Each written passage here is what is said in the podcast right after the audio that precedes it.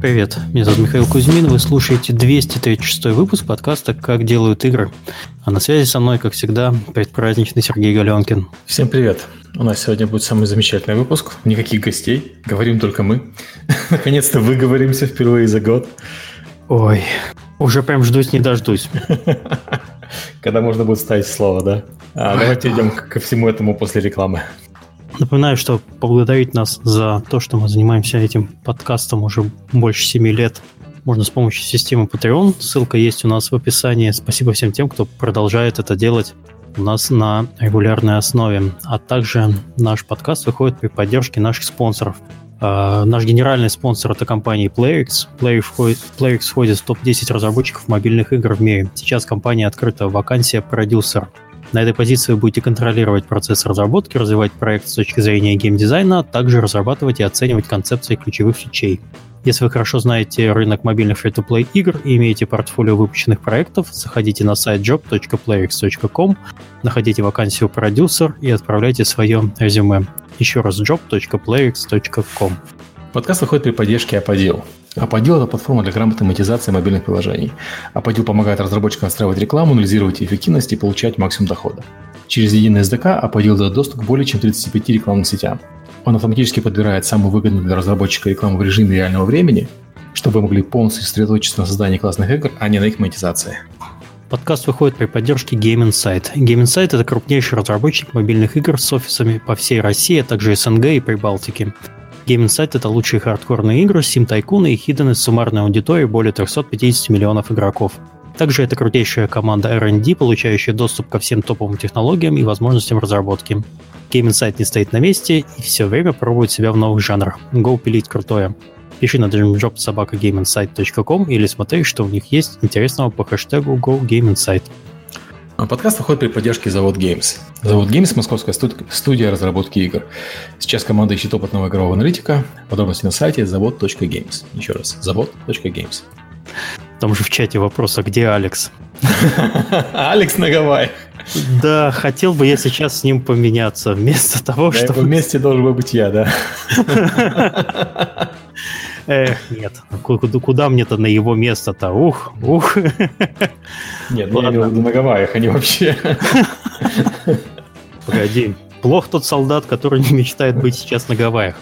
Да. Ладно, давайте мы поговорим о том, как у нас пройдет этот выпуск. Выпуск пройдет очень просто. Мы где-то за пару дней до этого традиционно опубликовали Google Doc, в который собирали ваши вопросы.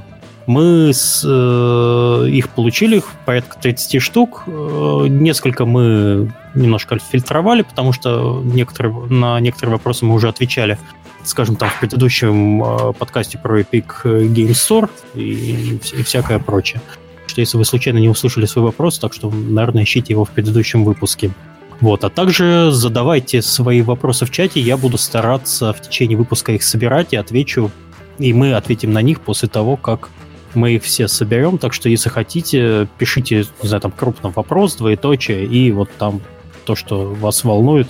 Если мы, это, э, если мы на это не ответили случайно в течение выпуска, потому что, может быть, кто-то уже задал такой вопрос, ну, ждите, в конце все будет, надеюсь, нормально. Так, мы начнем с чего? Начнем с того, что мы будем хвастаться или не очень? Ну, да, да, да, давайте похвастаемся, в конце концов, Steam или где? Steam или где Так. А, у нас было 32 выпуска в этом году, включая пол прошлого сезона и половину этого сезона. И в общей сложности как посчитать прослушивание подкаста достаточно сложно, потому что основные э, сервисы подкастов э, типа iTunes или Google Music они их кэшируют. Но потому что мы видим, мы видим картину 450 тысяч по подтреку и 200 тысяч по YouTube, то есть 650 тысяч э, прослушиваний, которые мы видим. Есть За подозрение, что их больше, да. Есть, есть подозрение, что их на самом деле больше из-за самого кэширования, но посмотреть мы его не можем. Я специально зашел на этиновскую статистику, она, конечно, очень красивая, очень, э, очень хорошо сделанная, но, к сожалению, она не показывает цифры за весь год, только за последние 60 дней. Или по месяцам. А еще YouTube не показывает, что нас слушает 99% мужчин. Вот так вот. Здорово, пацаны. Mm-hmm. Че как? Ну, да, э, основные регионы Россия, Украина, внезапно Штаты и Беларусь. Внезапно что? Сергей, скромнейший. Это все я, да, да. Сергей каждый выпуск по 15 раз переслушивает, на счетчики нам накручивает со всех своих компьютеров и на работе. Ну, хорошо. Так, э, за подкаст мы отчитались. Э, что у нас вообще лично в жизни произошло? Я еще раз повторю. Э, ну, в принципе, надо подвести итоги этого года. За год самое важное, что у меня случилось, это переход в компанию Tiny Build и переезд в Голландию, который вот наконец-то более-менее совершился. Совершился он месяц назад, и вот я последний месяц, декабрь, в самые предпраздничные дни тут борюсь с местными органами по получению mm-hmm. последних бумажек. У меня, например, э, назначена встреча на 31 декабря по одному вопросу, так что тут все, все немножко не так, как у нас. Здесь на Новый год не гуляют э, там, с, с 31 mm. по там, 10 9 здесь как бы там всего два дня Рождества, 1 января, и все, и работать. Так что будет непривычно немного. В Штатах примерно то же самое, но у некоторых компаний вроде нашей есть э, расширенные каникулы. То есть мы ушли да, на каникулы формально в четверг. Да, у нас тоже большинство людей, э, тут есть приезжие, mm-hmm. соответственно, они под Новый год стараются куда-то уехать. Никто, конечно, за это mm-hmm. за палец не кусает, но у меня так получилось, что у меня еще Mm-hmm. Я не успел собрать все необходимые документы, и у меня есть какое-то внутреннее чувство, что мне все-таки надо сначала доделать документы, вот, а потом уже думать о том, что какой-то отдых и все такое. Так что такой внутренний Сталин у меня сидит э, в голове и говорит, нет, не надо, гулять рано. Mm-hmm. Вот, вот, вот это все. Так, э, что, Серег, ты хотел спросить? Я, я хотел сказать, что я тоже никуда не поехал на, на этот Новый год, потому что мы завели собачку и не с кем ее оставить. Братик. Короче, будем в Fortnite с тобой, наконец-то. Все, весь Крисмас, короче, играем в Fortnite. Нет, не получится, блин, я все-таки поеду на пару дней по внутреннему туризму в Голландии. В Гагу хотим съездить. Ладно, э, я вообще не хочу, чтобы этот подкаст как-то превращался в, в рекламу переезда из э, экс-ЮССР куда-нибудь в другие страны, но все-таки, если у вас есть какие-то вопросы, там, не знаю, приходите на стримы, которые я делаю все-таки периодически, или там, не знаю, в Инстаграме смотрите сторис, там мои у жены классные. Жены смотрите сторис, у, него, да. у, у Мишиной жены в, в день по 50 э, ивентов. Ну да, мы как поедем, я там 2-3 фотографии, у нее 15, все хорошо. Вот, так что подробно все у нее, про нашу жизнь, вот это все.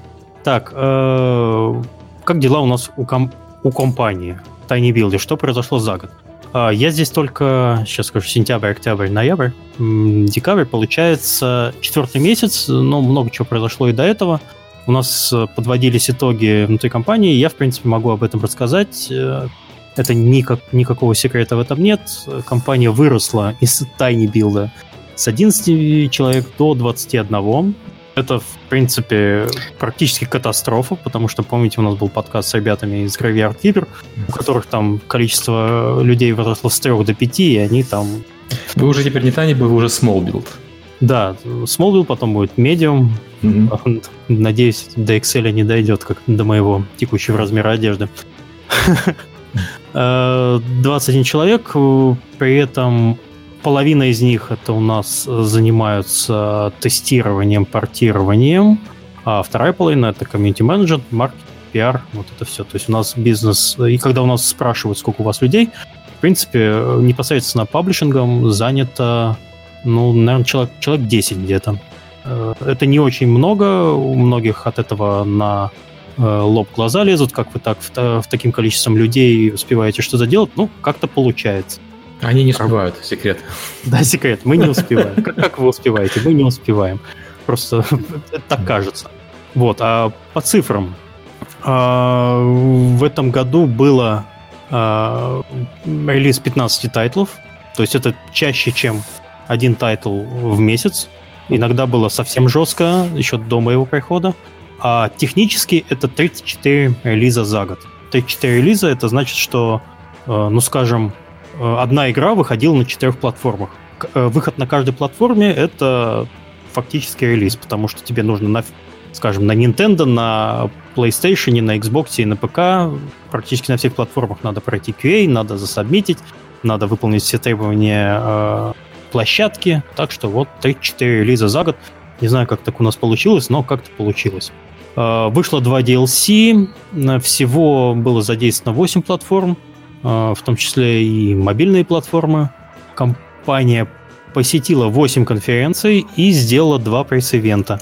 На одном из пресс-ивентов я присутствовал, это было в Сиэтле, а на одном нет, потому что он был почти год назад. Это был анонс наших тайтлов на Nintendo Switch. Я его пропустил. Вот. И все, ну, это, в принципе, все то, что у нас произошло э, за год в компании. Сколько денег заработали, я вам скажу. Сам не знаю. Э, и мы продолжаем, конечно, искать таланты.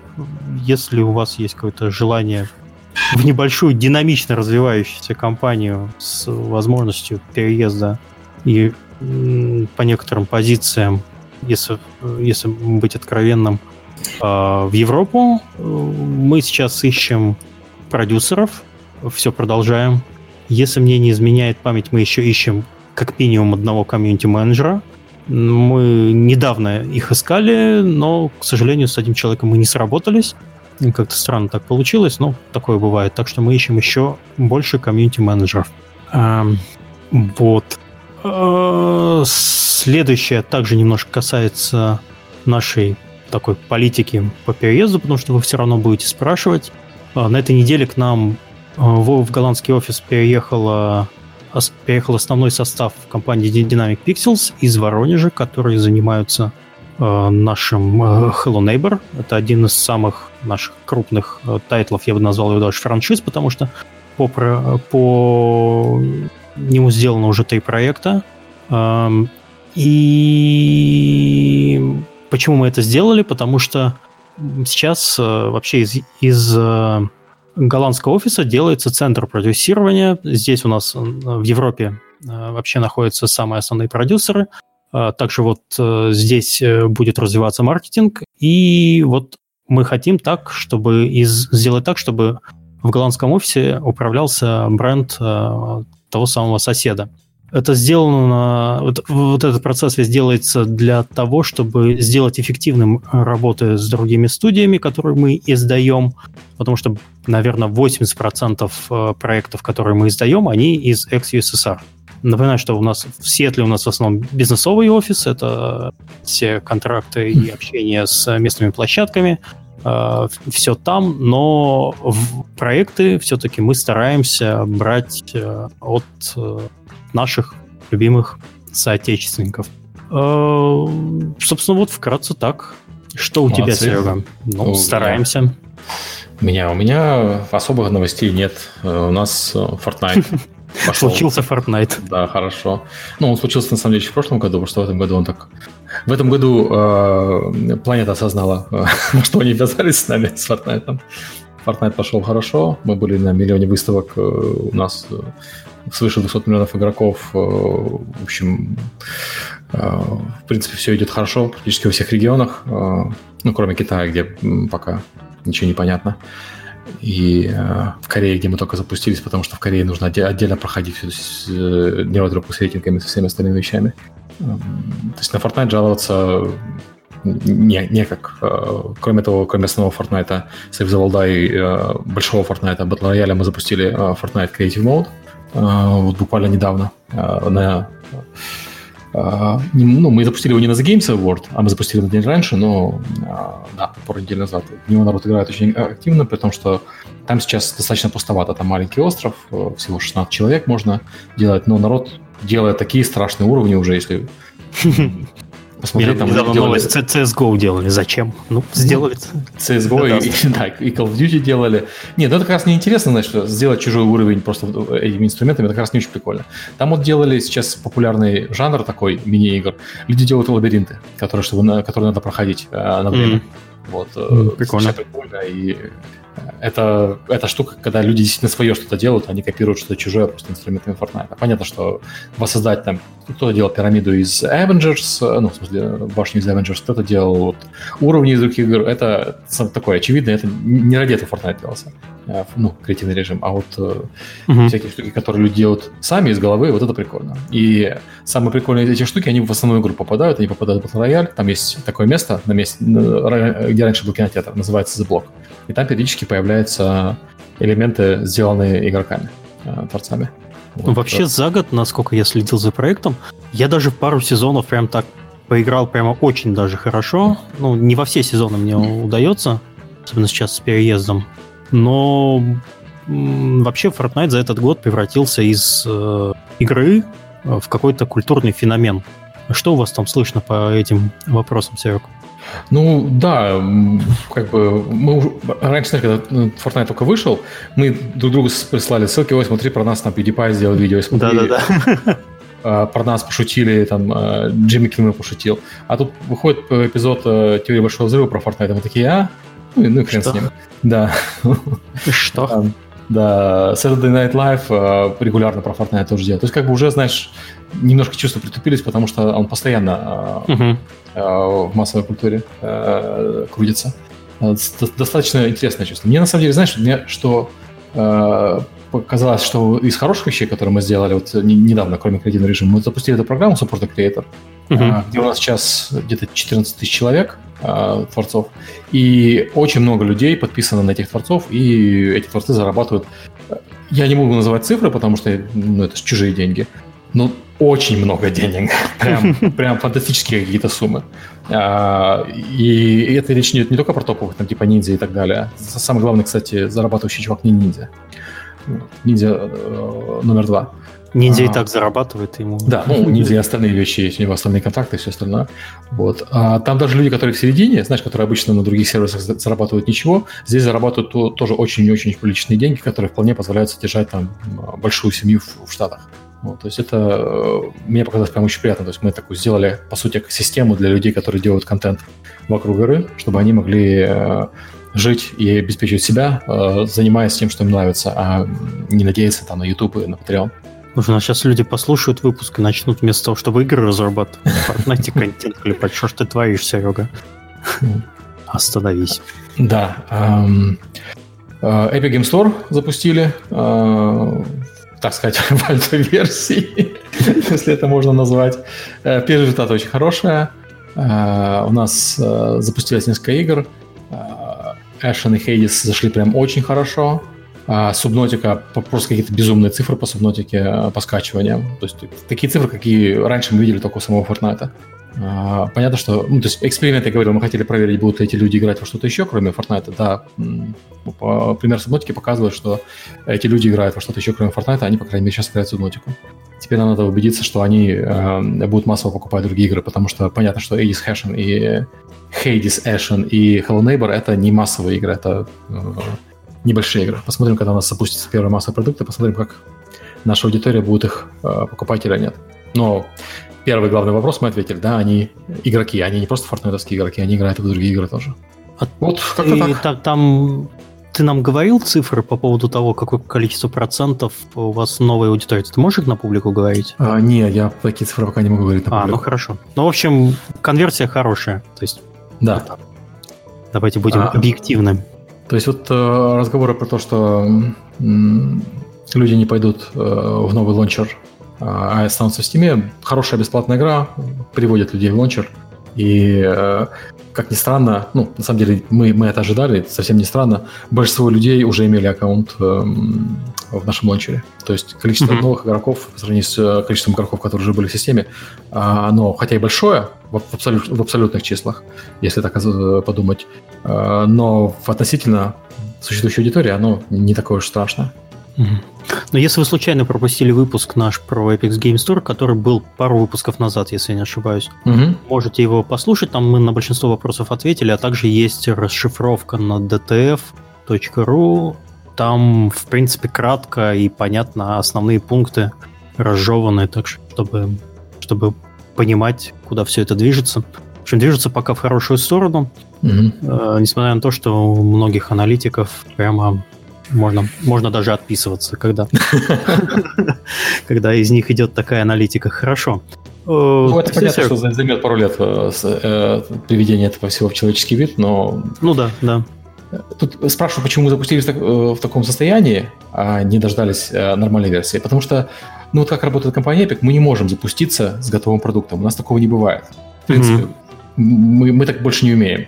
Прошли те времена, когда мы могли сидеть и делать одну игру долго-долго-долго, потом запускаться. Мы все проекты запускаем в MVP, э, минимальном э, готовом а, продукте. Слушай, мы тоже большинство проектов, несмотря на то, что проекты платные, mm-hmm. за, там, за полгода до релиза начинаем его просто раздавать бесплатно. Мы так делаем и с Мором. Вот сейчас у нас на этой неделе запустилась э, альфа секретного соседа. Mm-hmm. Э, мы просто его раздаем бесплатно, хотя потом игра будет продаваться. Зато мы собираем нужные нам метрики, э, конверсии, мы смотрим, как игроки играют. Ну, секретный сосед это вкратце игра, ну, я не знаю, можно описать, э, вот была пятница 13 когда у тебя есть команда из шести человек, один это, из... Называется оборотень этот жанр игр. А, хорошо, окей. А, а Werewolf, точно. Werewolf, да. да. Это запное, запное название жанра. Mm. Один из участников команды случайным образом становится соседом, и пять остальных становятся детьми, которым нужно открыть э, э, ключами двери и выбраться из дома. Ну, а, нет, попасть в подвал, извиняюсь. Из дома mm. они выбегать могут. А сосед должен им помешать. Вот. И за счет вот этой альфы мы ловим уже некоторые проблемы э, в основных коровых механиках. То есть иначе как, иначе как ты запустишься. К релизу, mm-hmm. конечно, до, он дополируем, все, народ играет хорошо. Ну, у нас, э, да, и, и Fortnite, и Save the World, и э, Battle Royale, и Creative Mode, и все остальные вещи, которые мы делали, они всегда запускаются в минимальном э, варианте, чтобы мы могли по фидбэку допиливать все на ходу. То есть у нас там самый очевидный фидбэк был по а, то, что мы сразу изменили, был фидбэк по тому, что у нас а, нужно было opt-out делать, а не opt-in в, а, в список рассылки от разработчиков. Мы это заменили буквально через mm-hmm. несколько дней после того, как запустились. У нас там технические вещи многие уже, уже поправлены. По, по фичам, ну, еще не все, конечно, готово, но тоже, мы, скажем так, когда мы запустились, команда по фичам стала шевелиться гораздо, э, гораздо активнее, потому что когда ты разрабатываешь живой продукт, это совсем другое, mm-hmm. чем когда ты разрабатываешь что-то, что запустится через некоторое время. У нас обычно Алекс про это говорит, что когда едет поезд, то ты перед ним да, рельсы, да, рельсы, да. рельсы ставишь, чтобы он ехал дальше. Вот примерно так. Все ну, у нас вкратце, да, так, так, так и есть. А, так что будет весело а, ставить рельсы в ближайшее Как ему там сейчас на, на Гавайях-то рельсы ставить. Да, да, да. Прекрасно. Ладно, мы, наверное, все обсудили из, из своего. Или у тебя есть чуть-чуть? Не, у меня все, да. Потому что там еще дальше будут еще вопросы по то, чем мы занимаемся. Давайте перейдем к вопросам. Я... Давай там как-то в разнобой их зачитывать, потому что, опять же, это же не вопросы тебе, это вопросы нам. Да. Первый вопрос задает Михаил, 22 года. Почему релизы крупных геймдев компаний в 2018 крайне негативно воспринимаются игроками? Fallout 76, Diablo Immortal, Artifact, Battlefield 5 э, компании скатились? А, ну, как Просто были плохие игры. То есть я не считаю, что компании скатились, но просто так получилось, что вот эти все... Diablo Immortal пока рано судить, она еще не вышла. Ну и Fallout, и артефакты Battlefield 5 просто получились не такими хорошими, как ожидали. Такое бывает. Тут нельзя всех, вот все перечисленные да. игры нельзя под гребенку да. класть. У каждого есть своя причина, почему комьюнити mm. восприняло их неправильно. Diablo Immortal, мы это уже обсуждали, mm-hmm. восприняли та, э, неадекватно потому, что компания Blizzard ошиблась с местом, где его показывать. А, все было бы гораздо лучше. Вот смотрите, в этом году далеко ходить не надо. Вот у нас Сергей, компания Epic, где вы показывали на Android э, Fortnite. Ну, показывали его на, на, на, на, на ивенте Samsung, где люди ожидали посмотреть что-нибудь интересное от Android-телефонов. Правильно. Где раньше компания Epic показывала, господи, свой э, iOS, господи, из головы вылетело название игры. Господи, а, четыре а, части еще есть. Ну да, а Infinity, Infinity Blade. Blade вот. Ну, естественно, показывали мы его на Apple ивенте. Все правильно. Вы собираете аудиторию, которой интересен тот самый продукт, mm. вы его там показываете, получаете позитивный облак. Э, позитивный отзывы. Компания Blizzard собрала свою коровую аудиторию э, на BlizzCon. Э, коровая аудитория — это ПК-игроки, которые ждут, э, не знаю, ПК-игр, а им показывают мобильную. Все. Это, это несоответствие. Diablo Immortal, те люди, которые в нее играли, говорят, хорошая игра. Но, но просто ее показали не той аудитории. Больше так делать, надеюсь, компания Blizzard не будет. Но, кстати, в этом году Blizzard происходит довольно много серьезных вещей, которые, если вы следите за новостями, там происходят довольно странные вещи. Вот недавно они Heroes of the Storm похоронили практически. Там, ну, судя по всему, из них из Activision делает из компании Blizzard э, просто еще одну студию внутреннюю. Они э, теряют свою независимость, у них начинается вот эта вот гонка за релизом э, каждые два года и прочие вещи, которые для Blizzard совершенно нетипичны. И, э... Ну да, она, э, Blizzard это всегда была компания, которая делала проекты when it's done. Э, другие про проекты, которые издаются сейчас в Blizzard Launcher, которые под э, крылом Activision, это Destiny и Call of Duty, это, это серийные продукты, mm-hmm. у которых есть как бы, ну, требования. Надо выпустить продукт в любом случае вот в это время. Все, mm-hmm. вне зависимости от того, в каком он состоянии или нет. Blizzard так работать не привык. И э, судя по, ну, не знаю, по, по моим личным ощущениям э, и по той информации, которая есть, если следите там Heroes of the Storm э, новостями, Э, есть э, данные, что люди, которые работают внутри компании, узнали о том, что э, такие изменения в киберспортивном отношении к проекту буквально за два дня до того, как как это узнала публика. То есть такие решения не принимаются, там, не знаю, даже не на совете директоров. Это если компания принимает такое решение внутри, она, естественно, пытается каким-то образом смягчить, потому что Blizzard это всегда... Это компания, которая всегда очень хорошо работала со своим комьюнити. У них много чего строится от комьюнити. Они всегда слушают игроков. Э, давай, ну ладно, слушали. Да, давайте будем э, уточнять. А здесь произошло, видимо, треб, э, требование Activision, давайте сделаем так, потому что киберспорт на охоте не приносит денег. Киберспорт э, приносит деньги на других продуктах э, Blizzard. Это Hearthstone, это Overwatch и, наверное, даже World of Warcraft. У них тоже есть там чемпионаты. Там с этим все прекрасно и хорошо. Кодс не зарабатывает. Давайте от этого отказываться. Вот решение такое. Сейчас. Времени на подготовку нет. Да, это явно финансовое решение, продиктовано финансовыми причинами. На самом деле, ну, нет проблемы в том, что компания закрывает э, неудачный проект. Это как раз не проблема. Проблема в том, что они своих собственных сотрудников про это не предупредили толком. Да, mm. ну, соответственно, решение очень высокого уровня, чтобы оно mm. было спущено таким образом. Mm.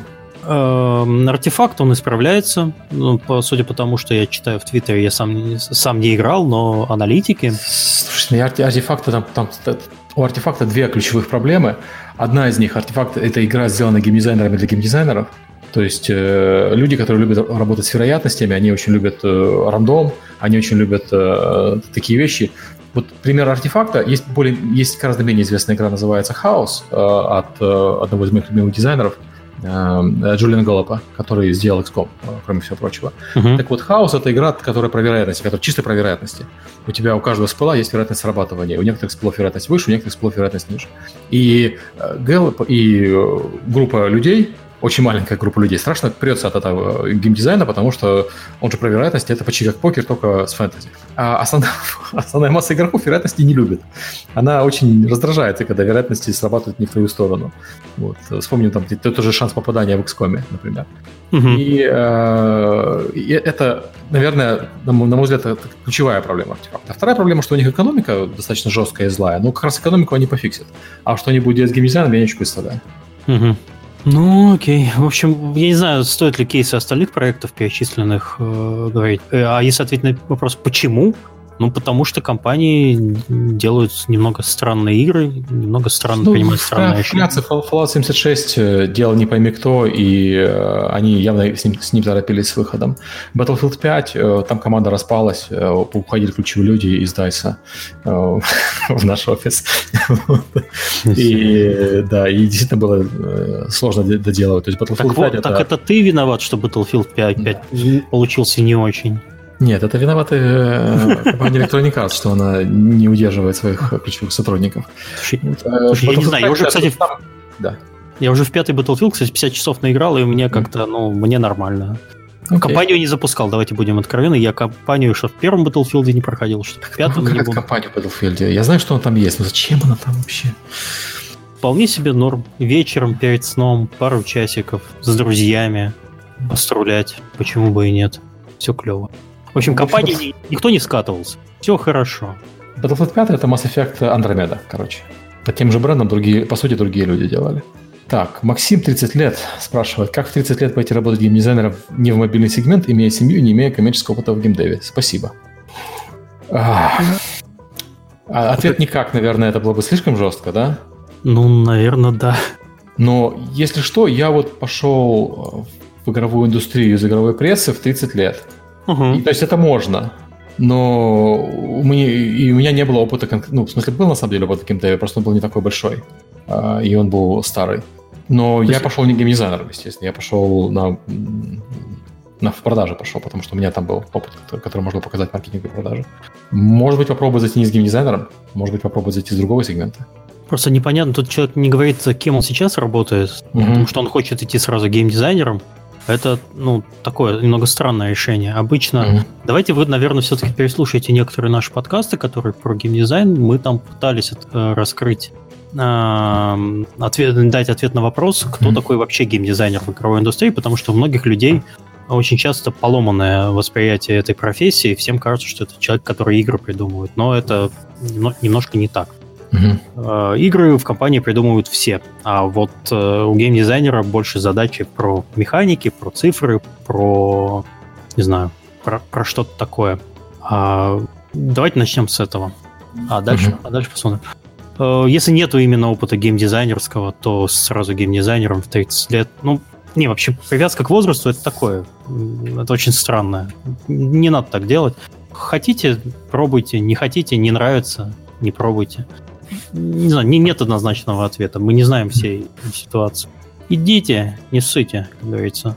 А, следующий вопрос. А, будут ли новые выпуски с программистом из For Games? Это наш, по-моему, самый, самый частый вопрос, который нам постоянно в чате задают. Но надо, надо их поймать. У них скоро... Ну, они на, на, на золото уже ушли с метро. Давай, кстати, их пнем еще раз. Да, давайте, давайте предварительно скажем, это весна 2019 -го. Мы кого-нибудь позовем из For Games, чтобы они рассказали, как они вот сейчас метро делали. Э, слушай, если мне не изменяет память, Uh, у них же половина команды на... уехала, половина осталась. Да, половина команды на Мальте, половина команды в Киеве. Эм. Э, вот про это тоже было бы интересно поговорить, как они такой крупный проект, э, распределенной командой, как они распределяли ответственности. Mm. Так что, да, вопросы есть. Спасибо, что еще раз напомнили. Постараемся поймать, знакомые там есть. Постараемся вытащить, да, они, они ребята хорошие, к тому же сейчас у них вот Metro Exodus, например, там много всего нового э, с графической точки зрения напихано, то есть было бы интересно с ним пообщаться. Ну и вообще в очередной раз хотел бы напомнить, что к нам-то не так-то сложно в подкаст попасть. Mm.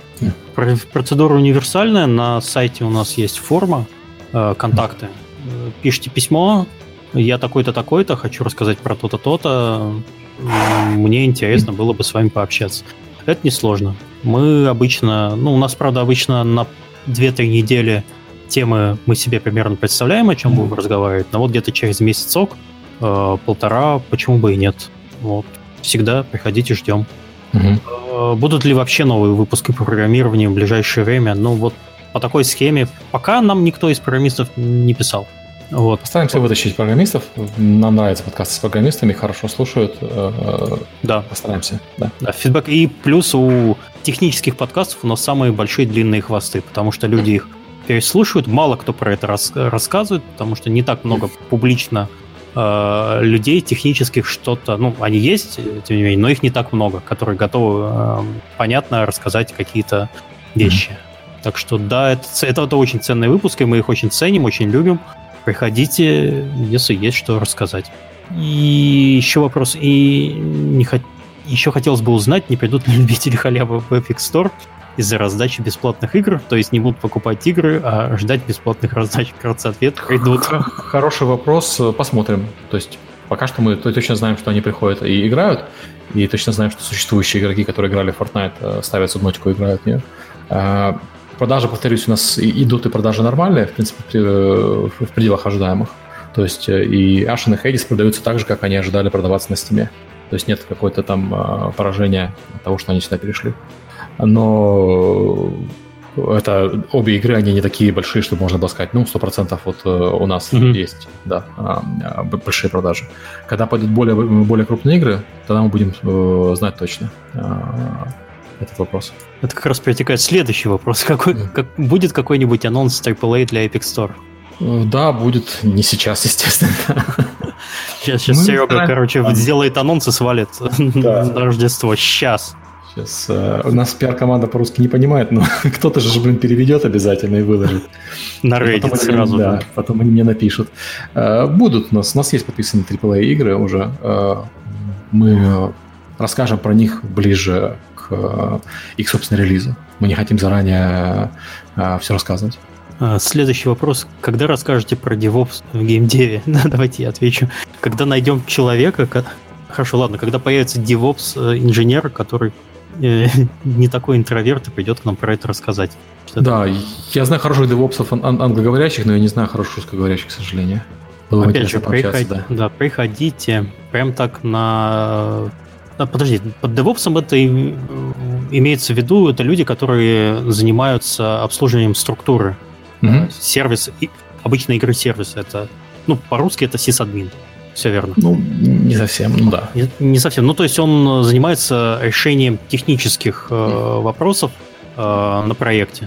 То есть он про- продумывает структуру, он продумывает э, и, ну, как продумывает и исполняет ее. То есть если у человека, надо, если, например, программистам надо работать с, с облаком, в маленькой команде программист э, делает все сам, в большой команде mm. есть DevOps, который ему все как бы настроит, у него есть опыт в этом, э, в этой области.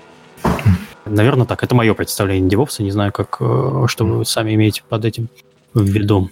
Возможно ли трудоустроиться в сфере разработки игр за, или за, грани, за границей программистом или геймдизайнером, не имея опыта коммерческой разработки, но с профильным образованием и портфолио видеотрих небольших игр? Данила Никита, студенты, Данила 22 годика. Как раз студентам, да, вполне возможно. А, в Европе особенно, особенно, наверное, в Германии, я не знаю насчет Голландии, ну, в Голландии, кстати, тоже, по-моему, есть программа поддержки. Они очень-очень любят э, поддерживать э, талантливую молодежь даже из других стран, э, и э, вы вполне можете попасть э, в, в компанию, э, имея вот такой опыт. То есть тут вопрос в том, что дадут ли вам визу только, вот это главный вопрос, а трудоустроиться, да, с удовольствием. И э, Европа, да и, собственно, Америка тоже люди не смотрят на происхождение так сильно. На это смотрят э, люди из России, потому что из России достаточно тяжело выехать. Э, Все-таки там визовый режим с многими странами и так далее. Но в всех остальных странах происхождение э, чека сильно меньше волнует обычно. Угу.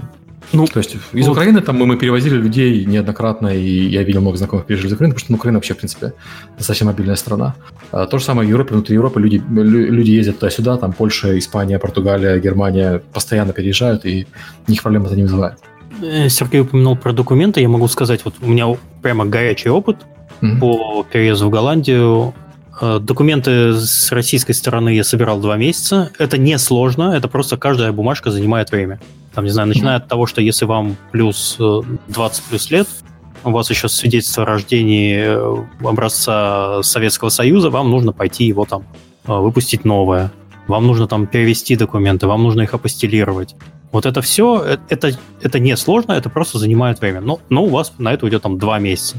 Потом еще месяц вы будете здесь, в Голландии, сетапить все. Вот я только вот вот сегодня, кстати, сегодня 23 число, сегодня, посчитайте, ровно месяц, как я нахожусь в Голландии. И вот у меня вот только-только заканчиваются все процессы, мне осталось только пара вещей, э, ну там медстраховка и тест э, медицинский, который надо сделать, э, и я, в принципе, перед государством я довольно честный. А, нет, еще нужно получить решение по, такс, по возврату необлагаемой части налога так, ну, это ты можешь получить э, до конца года, тебе надо получить просто до конца следующего года.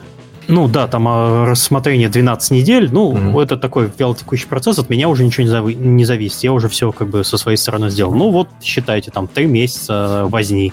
Так, mm-hmm. кто готов на это пойти, чтобы студента перетащить э, на ну, понимаешь, э, компания? Вот когда это ты говоришь про опыт из России, когда из Украины переезжал, у меня сбор документов занял первый раз неделю, когда я собирал документы для Кипра. Mm-hmm. А все остальные разы он занимал ровно ноль, потому что там надо было заполнить несколько анкет и, и в Германии, и в Штаты.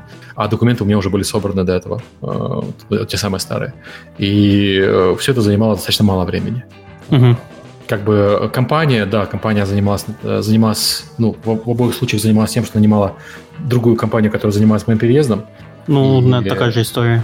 Да, и э, в большинстве случаев это, по сути, один, один консультант, который тебе помогает э, с да, документами. Да и проводит тебя по списку. То есть, на самом деле, геморрой, опять-таки, я говорю с точки зрения украинца, не с точки зрения там, россияне, у вас может быть совершенно другой набор, как вот Миша сказал, два месяца собрать документы. Но с, из Украины это переезд э, занимает очень мало времени и совершенно несложно. Да, у вас немножко с этим попроще. Mm-hmm. Все-таки, ну, я не знаю, с чем это связано. Возможно, это связано с инертностью нашего государства на, на основных э, документах. Вот, э, не знаю, там в посольство, например, надо там почему там два месяца? ты хочешь э, получить э, APV-визу, это такой временный документ на три месяца, который тебе позволяет въехать в страну, а потом уже mm-hmm. получить нормальную карточку здесь. Mm-hmm. Э, запись, если ты записался в Москве, то есть сегодня тебе там одобрили э, на голландской стороне в миграционном э, органе то, что да-да, мы можем вас принять, все. Бежишь mm-hmm. на сайт посольства Нидерландов в Москве и записываешься только через Три недели. Вот так вот. И три недели ты ничего не делаешь. Все. Три недели ты просто тупо ждешь. Понятно. Ну, у меня, повторюсь, было сильно проще. Ну, это, да. Ох, ладно, давай не будем опять превращать да. подкаст в, это, как в GoWest да. и все, все такое. Будет это, это, опять, опять тот же вопрос следующий. Да. Куда уезжают игровые студии из РФ почему-то? Давайте ответим так. Из РФ. Вот. Куда уезжают? А, Из так, у, меня, у меня так в последнее время такое ощущение, что они все уезжают на Кипр. Кипр не резиновый. Я там уже не живу, но, ребят, Кипр реально не резиновый. Люди, которые переехали, жалуются, что недвижимость пошла вверх. На Кипре было всегда было что хорошо. Uh, ну, все хорошо, на самом деле, было на Кипре. Но Пока вы не, было, не понаехали. Да, но, но в частности, было хорошо, что на Кипре была совершенно доступная недвижимость. Сейчас э, у меня в Штатах недвижимость сильно дешевле, чем у, у людей на Кипре. Это, э, это ненормальная ситуация. Когда Сергей говорил, что Кипр не резиновый, это правда, это остров. Он не может физически, вы не можете застраивать.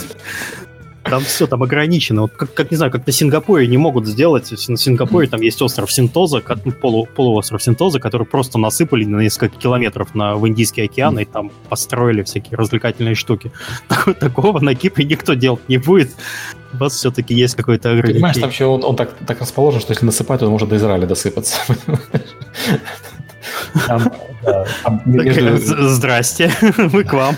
Ну, там, просто насыпать в сторону Турции нельзя, потому что там э, глубоко, а в сторону Израиля можно. Ну, как бы там же Израиль.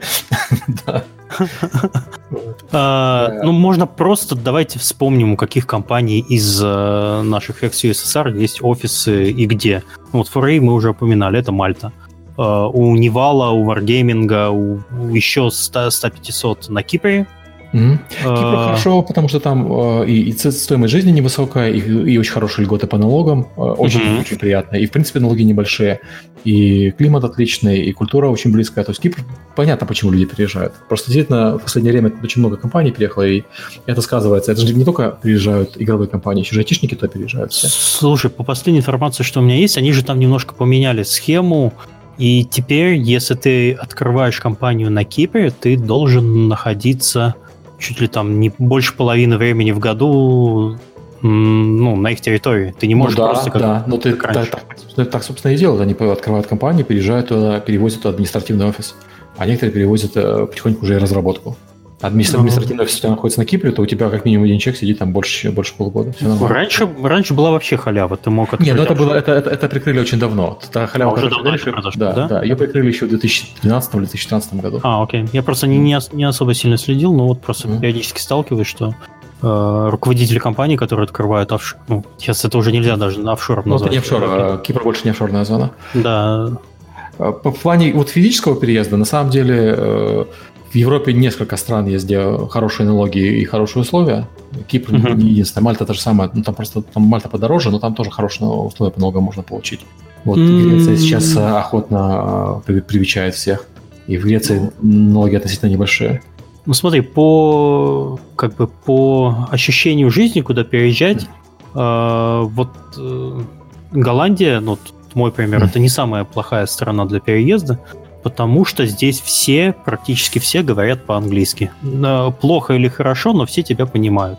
И это чертовски приятно, потому что у меня вот есть пример, есть компания Blizzard.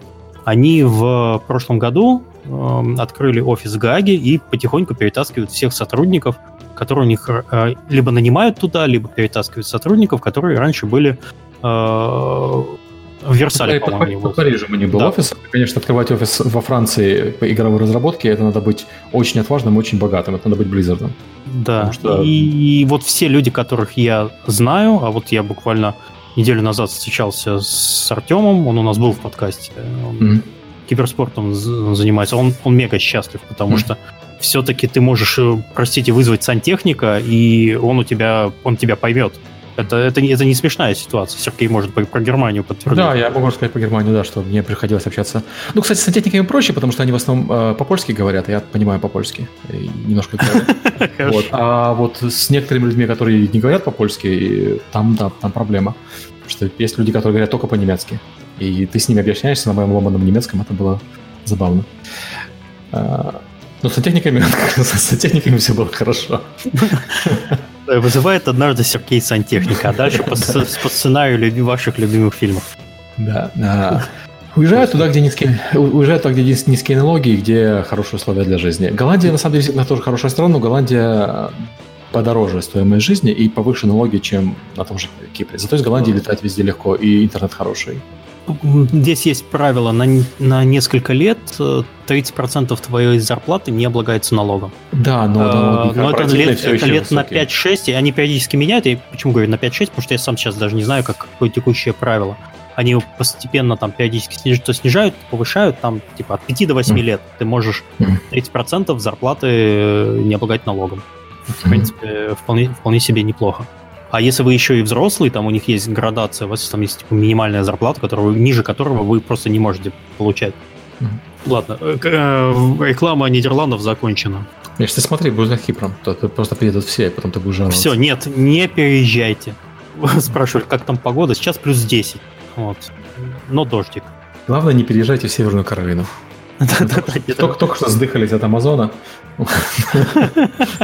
Правда, Apple все-таки открывает здесь свой офис. Э, это, конечно, печалька. О, господи, ты вспомнил про Амазон. Это мое самое яркое впечатление как человека, который переехал из страны, в которой нет Амазона. Господи, это лучшее, что со мной случалось в жизни. Миша, это ты для себя открыл европейский Амазон, который говно в сравнении с американским Амазоном. Я, я знаю. Нет, ну просто ты берешь и заказываешь себе все, что угодно. А, единственная категория товаров, с которой я столкнулся, я не могу себе почему-то... Из... А, э, окей, в Нидерландах нету локального Амазона. Ты можешь заказать, э, его обслуживают из UK, но там, если ты заказываешь, например, компьютер, то тебе розетка UK, наверное, приползает. Или там из, из Германии, что, в принципе, равнозначно. А, почему-то я не могу из Германии себе вот Powerbank заказать. Ну, захотел найти себе Powerbank. Самолетом их не возят просто. Их да, вид- видимо, просто доставка, потому что в какой-то момент, если мне не изменяет память, там запретили их как взрывоопасные или какие-то mm-hmm. такие э, элементы перевозить. Э, вот. Это единственное, что я не могу заказать на Амазоне. А так, в принципе, все. Миш, я на Амазоне, я здесь э, собирал себе э, вещи после приезда, я заказал отвертку, мне привезли отвертку через час с Амазона, это группа. Принесите мне, принеси мне отвертку. Это, без шуток, есть сервис Amazon Now, ты просто указываешь, там у них, у них меньше ассортимент, чем у основного Амазона, но там вот такие вещи типа отвертки, там, знаешь, там всякие инструменты, оно все есть. Ну и продукты есть. И ты говоришь, мне, мне надо сейчас. Я через час чувак приезжает с отверткой. На самом деле, когда я местным рассказываю, у местных всегда один и тот же вопрос. Ну, типа, и как вам тут нравится или нет? Я им начинаю про Amazon рассказывать, и в их глазах я как просто неандерталец. Такой человек, который приехал из... Господи, я не знаю, это как... Непонятно откуда. У нас нету Амазона. Ну, извините, вот не столкнулся. Причем вот мне вот я писал про это в Твиттер, пришло очень много людей, которые начали сравнивать это с российскими службами доставками. Типа, ну, мне тоже, я там на, на Озоне что-то заказал, мне там доставили. Нет, это все не так. Это все, все, нельзя это сравнивать. Ладно, давайте дальше. Опять, блин, пол подкаста пробухтели про... Да, про переезд. Что ну, будет с играми в 2019 году, спрашивает Адольф, 30 годиков. Я думаю, что ничего толком не будет, потому что по-прежнему они будут идти в парке развлечений, а не в персональные. Да, пока нету доступных э, недорогих устройств. Ну, как там даже вопрос не с устройством, Миш. Вопрос в том, что у большинства людей нет отдельной комнаты, которую можно выделить под VR чтобы mm-hmm. сидеть и играться в VR. VR-игры, на самом деле, вот я когда побывал в Японии, я походил, у них есть э, в аркадах, у них есть VR, э, как правило, один этаж под VR отведен. Там достаточно хорошие игры, там прикольные игры. Mm-hmm. Просто они все в аркадах, а вот в аркадах, они находятся в специальных местах, которые специально под это размечены. Вот. Зато ты в этой игре не просто стоишь на месте и поворачиваешься, ты ходишь, ты уворачиваешься, ты стреляешь, ну, то есть это реально классный experience. Но дома такой experience себе поставить может не каждый человек. Uh, должен быть platform seller обязательно. Вот, в принципе, из последнего, что я играл, это Beat Saber на PlayStation. И вы знаете, для PlayStation Style, не знаю, гейминга, когда у тебя party собирается несколько mm. людей, вот, это прикольная штука. Это это практически как Just Dance, только вот вы не участвуете, не танцуете, а смотрите за тем, как человек это э, машет руками, это прикольно, интересно. Mm-hmm. Ну вот больше на таких продуктов, которые рассчитаны на вот такой сегмент э, party-гейминга. Mm-hmm. Это VR тут, в принципе, неплохо mm-hmm. подходит. Что с инди-апокалипсисом? Ну, по-прежнему все. Э, как а бы... смотрите, к чему это все привело. К тому, да. что э, люди стали вот инди э, инди-компании, инди-разработчики. Если вы читали последние там недели, следили за анонсами, опять же, того же Epic Game Store, то эпики делают, ну, не эпики, вот Сергей делает магазин, который бы решил эту проблему. Для... Не решит эту проблему, на самом деле, проблема Эдди Апокалипсиса, она больше, чем просто Steam. Проблема Эдди Апокалипсиса в том, что просто игр делается сильно больше, чем люди готовы покупать. Это кризис перепроизводства. Вот, и выживают только самые крупные игры. Э, ну, у Стима там последние новости, да, они там меняют алгоритмы, люди плачутся, но дело, дело не в том, что это как бы у тебя есть апельсин, ну, знаешь, ты его как ни дели, э, поделить его на 100 человек не получится, просто потому что нет, нет такого рынка. Поэтому э, он будет продолжаться до тех пор, пока не отмоются вот совсем э, маленькие, заведомо неудачные проекты, когда, когда, пока их не перестанут делать. Скорее всего, просто не перестанут делать, потому что делать игры стало дешевле, чем раньше, и э, игры делать весело, поэтому люди будут продолжать заниматься этим как хобби, просто не все э, хобби-разработчики будут зарабатывать этим деньги, и это нормально. Ты знаешь, как не все хобби-фотографы зарабатывают деньги э, фотографий. Абсолютно нормально. Да, еще помимо разработки надо уметь все-таки показать свои игры, но мы к этому вопросу постоянно в подкасте возвращаемся. Mm-hmm. И будем, я думаю, возвращаться еще в 2019, потому что, в принципе, там все очень сильно развивается и очень, очень быстро меняются тренды, за ними надо просто следить. Mm-hmm. Мы, мы Tiny Build за этим делом как бы следит. Вот, так что давайте следите тоже. Mm-hmm. Следующий вопрос. Как новый Store от Epic будет бороться с потоком низкосортного инди? Все Я окей. вкратце говорил в, в предыдущем подкасте, но в принципе мы будем просто отсматривать игры, которые в, собинятся в сторону, у нас будут люди сидеть и в них реально играть. И есть какая-то планка качества, если проект не проходит эту планку качества, он не будет появляться в сторе. Это первый барьер. Второй барьер. А главная страница, она модерируется ручками. То есть там будут какие-то блоки э, программатик, но основное присутствие на главной странице это то, что сидят, э, сидит редакция и определяет, что будет на главной странице, примерно как в App Store. Соответственно, если проект недостаточно высокого качества, чтобы достаточно высокого качества, чтобы пройти в сторону, но может быть недостаточно высокого качества, чтобы попасть на главную страницу. И, соответственно, это будет уже на проекте, чтобы его люди заметили. У нас э, полный маркетинговый файл показывается, у нас есть система поддержки э, этих, э, творцов, Support Creator, и можно будет отправить копию. То есть мы даем инструменты разработчикам продвигать игру, но если проект недостаточно хорош для главной страницы, он не попадет на главную страницу. Вот и все. Да, можете продавать, но суппорта, наверное, даже от платформы не получится. Ну, как, никак. Вы получите support платформу, просто не получите главную страницу, как Steam дает главную страницу всем. Мы такого делать не будем. Окей. А, следующий вопрос. Устроился junior-level дизайнером на мобилочке. Основная работа заведения уровней из фотошопа. Есть ли польза от такого опыта для будущего перехода на большие игры или лучше бежать, пока не поздно? Такой вопрос, что человек сразу хочет большие игры, но пока, видимо, какое-то временное решение, он устроился на работу, которая ему не нравится. И Вопрос э, такой. Скорее всего, от того, что ты конкретно делаешь, пользы не будет, но от того, что делают остальные, э, польза будет. То есть тебе надо смотреть, как работают процессы в компании, тебе надо смотреть, что делают остальные люди, и учиться на этом. Чтобы когда переходить на другую студию, ты мог сказать не только, что я занимался уровнями из фотошопа, э, переводил, но ну, я... Подсматривал еще, за коллегами. Да, я еще видел, как, как работают вот эти люди, работу которых я хочу теперь делать. У нас один из универсальных ответов, э, когда люди спрашивают, как попасть в игровую индустрию, вообще, в принципе, что-то с этим делать. Первый ответ это устроиться на любую должность э, в компанию, желательно не маленькую, потому что вы будете видеть хоть какие-то горизонты, понимать процессы, mm-hmm. вот это все. Вот те самые процессы, про которые мы вот уже 7 лет в подкасте рассказываем, вы увидите mm-hmm. их вживую. В очередной раз напоминаю, что у нас подкаст называется не «Как делать игры», а «Как делают игры». И он больше все-таки не про разработку игр, а про процессы, которые, ну и про людей, которые... Про э, сам процесс, да. Да, которые находятся в компании, и вот э, как они себя там ощущают. Вот они связаны с этим отделом, с этим отделом, они вот делают вот эту часть mm-hmm. разработки игры, и вот от этого в голове, прослушав там с десяток подкастов, у вас должна сложиться картина мироощущения. Ну, она должна сложиться. Если не складывается, ну, тут, не знаю, наверное, помочь к сожалению, не сможем. А, какие планы на следующий год, который не под NDA? Никаких. Планов, планов нет. Ну, нет, ну, у нас, у нас конечно, будут релизы. У нас, у нас будут... Э, хотим хорошо запустить э, все проекты из линейки, которые у нас заявлены.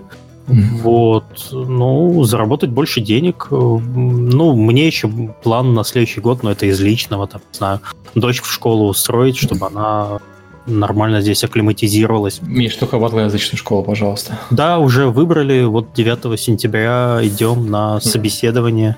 Я сейчас okay. еще документы все заполню. Да, 9 января, в смысле 9 сентября?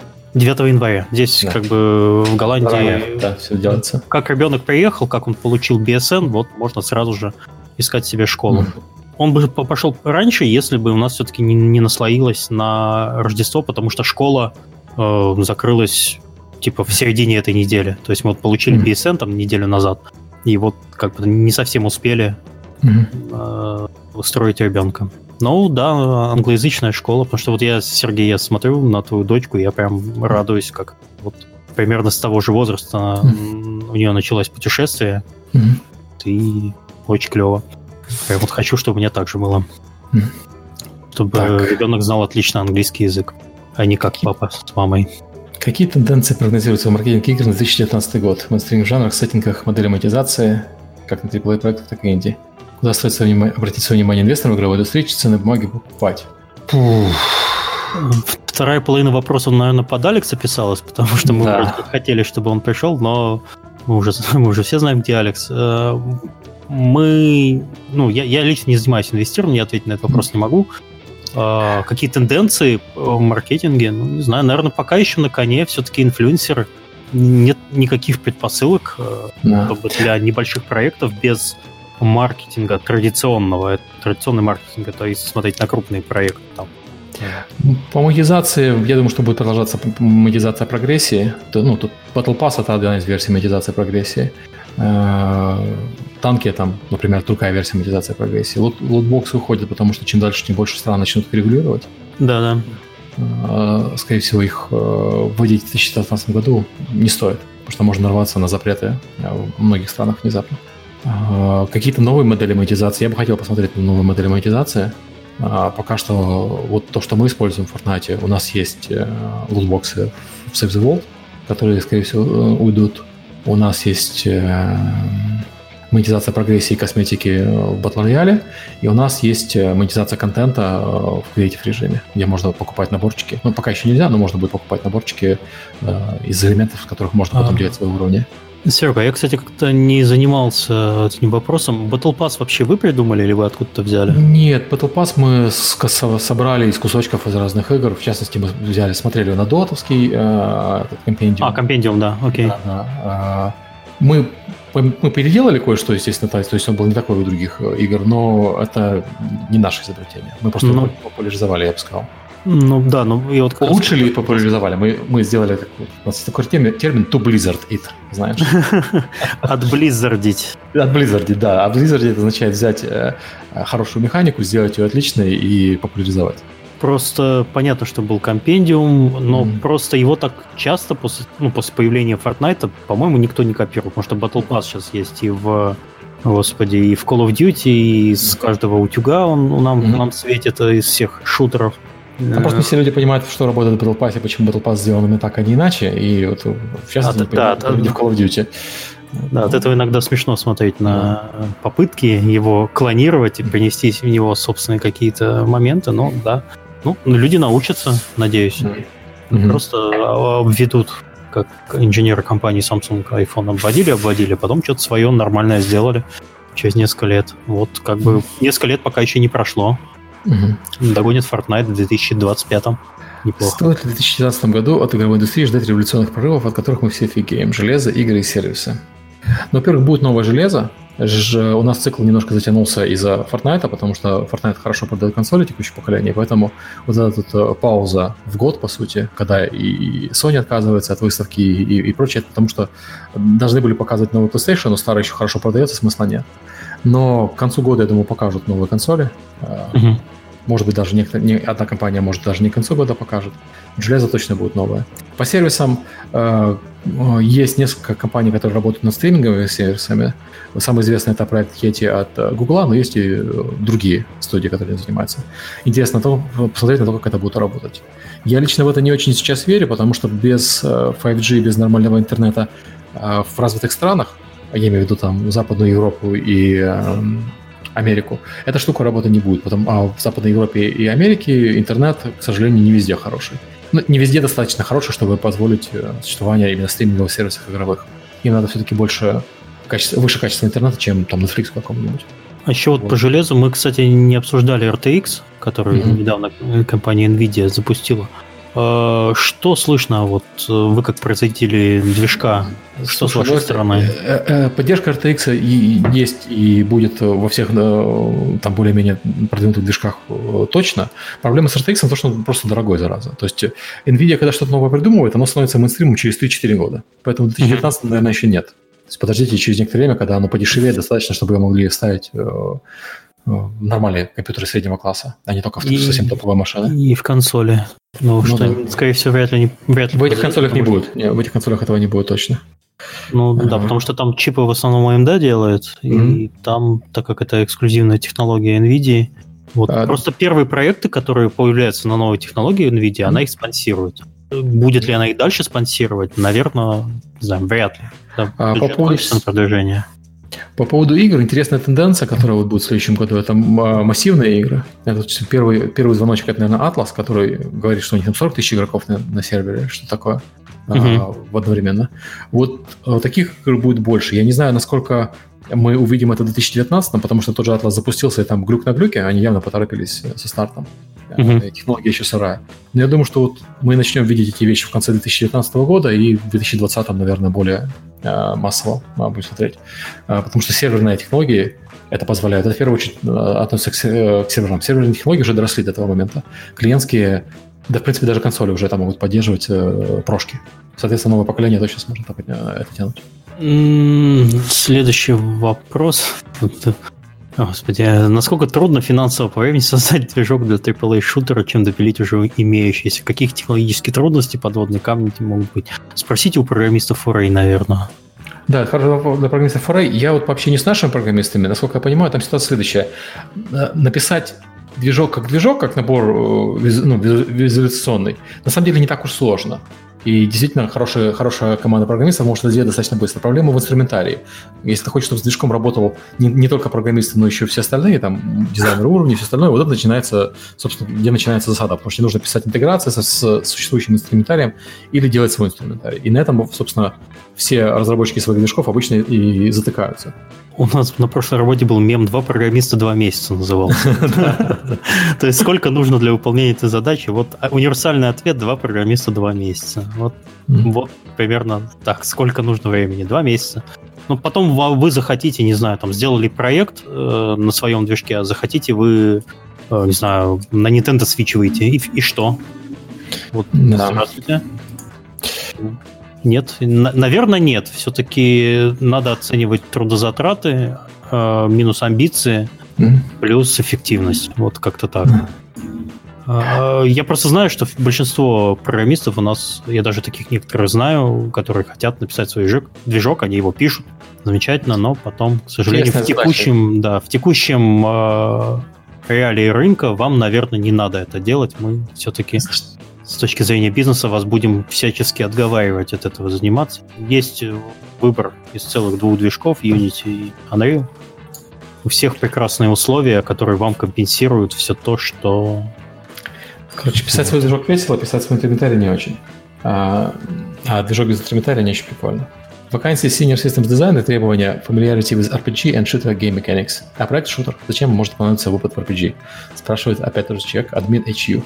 Ну, потому что дизайнер систем, ему надо понимать, как работают RPG-механики, потому что, очевидно, в современных шутерах RPG-механики есть практически везде. Давай спросим так, а в какой последний раз, в какой шутер без RPG прогрессии вы играли? Возможно, человек просто... RPG прогрессия? Да, окей, хорошо. Не, подожди. Ну, ну там есть... У вас, у вас, есть, у вас есть прогресс по, да, по шмоту. Нет, подожди, да. у вас есть э, вся, вся задача Fortnite... У нас есть RPG-механики, у нас нет RPG-атрибутов. А, ну окей, да, ты не можешь там э, прокачивать, крафтить вот у это У нас все? есть квесты, у нас есть, э, да, все остальное. Так. Просто, ли... я, я извиняюсь, просто человек, наверное, просто увидел слово RPG, и mm-hmm. ему показалось, что вот зачем вот в шутере, не знаю, там, Baldur's Gate или там, mm-hmm. не знаю, или, или Mass Effect. Нет, это немножко не про это, это про все-таки про э, элементы развития персонажей и прочее. Так, а давай я тебе вот этот вопрос зачитаю. Да. Этот опять ты виноват. Вот угу. Серега за все отвечает. Движется ли Epic в том, что, чтобы, чтобы сделать Fortnite на свече 60 FPS, как это случилось на новых айфонах? Не потянет. Там тут Fortnite, Switch это очень, как быть традиционно для Nintendo, очень слабенькое железо. То есть удивительно, что это э, оно вообще работает на на, на свече. И креативный режим даже работает на свече. Это вообще это чудо инжиниринга. Я, я человек, который себе Switch купил только неделю назад, очень медленный я в 2019 ну, пока еще много во что не поиграл, но Fortnite я запускал, но мне, во-первых, было немножко неудобно управление. Я все-таки в Fortnite играл на ПК, а mm-hmm. здесь э, такое, пока еще не привык. Сейчас рубаю в Диабло на свече.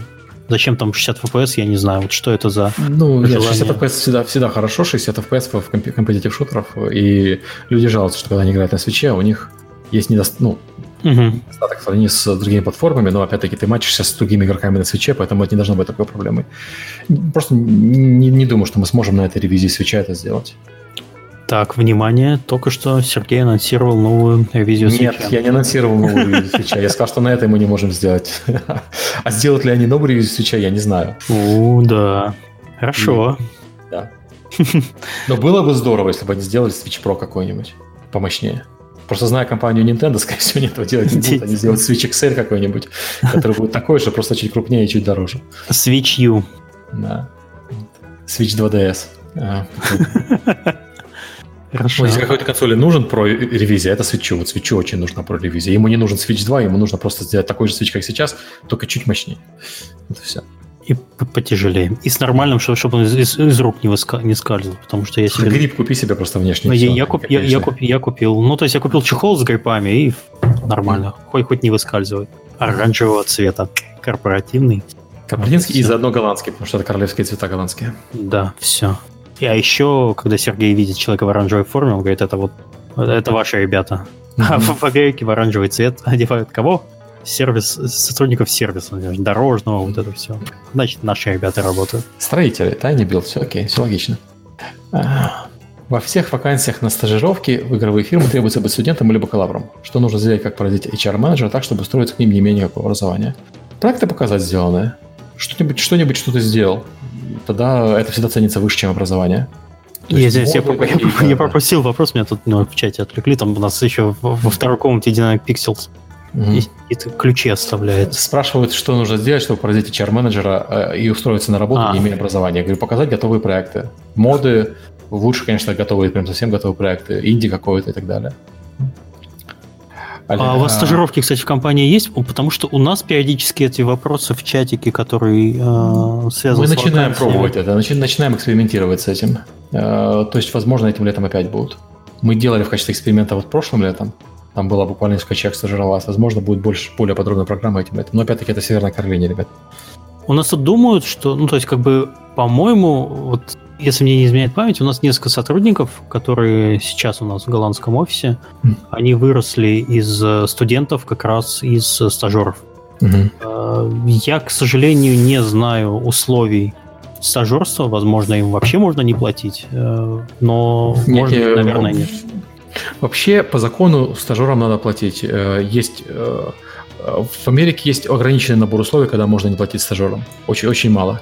А, на самом деле в Америке стажерам в основном не платят, потому что все это игнорируют, но по закону mm-hmm. стажеры, э, если они делают работу, они должны оплачиваться.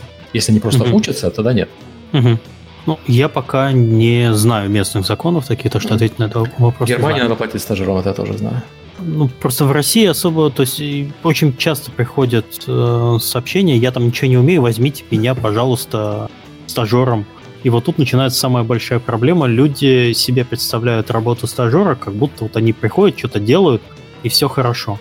Самое страшное, что делает стажер в компании, это он отнимает время ценного сотрудника, потому что его обычно э, прикрепляют к человеку, который что-то умеет, а ему еще помимо того, что он выполняет свои обязанности, ему нужно еще э, обучать человека. И вот тут все-таки проблемы. Так что Э, если быть откровенным и отбросить все сантиметры, стажер в компании, он э, усложняет, он не помогает, он усложняет.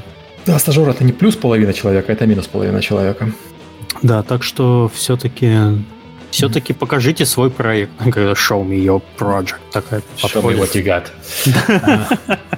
Большая голова HR такая над офисом. Все поняли референс? Не все. В одном из выпусков подкаста Сергей говорил, что его книга «Маркетинг игр» уже устарела. Есть ли актуальные книги или источники по тому, как продвигать игры в 2018-2019? Я не знаю книг конкретно по маркетингу игр, которые я могу посоветовать свежих, но есть книги просто по маркетингу. И книг по маркетингу много, и, и много достаточно хороших.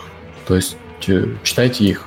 Э, мы периодически с Сергеем, когда, когда напьемся, ну, это, это в, в кавычках, там, я не Сергей много ладно, не будем про это. Э, когда, в общем, наступает определенный момент, мы говорим, да, надо бы книжку обновить.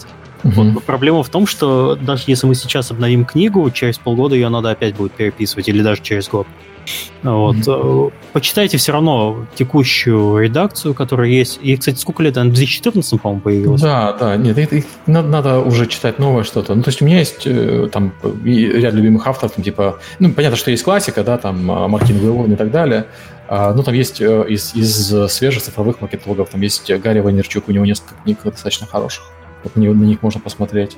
Угу. Вот, э, там Стариномикс была хорошая достаточно э, книжка.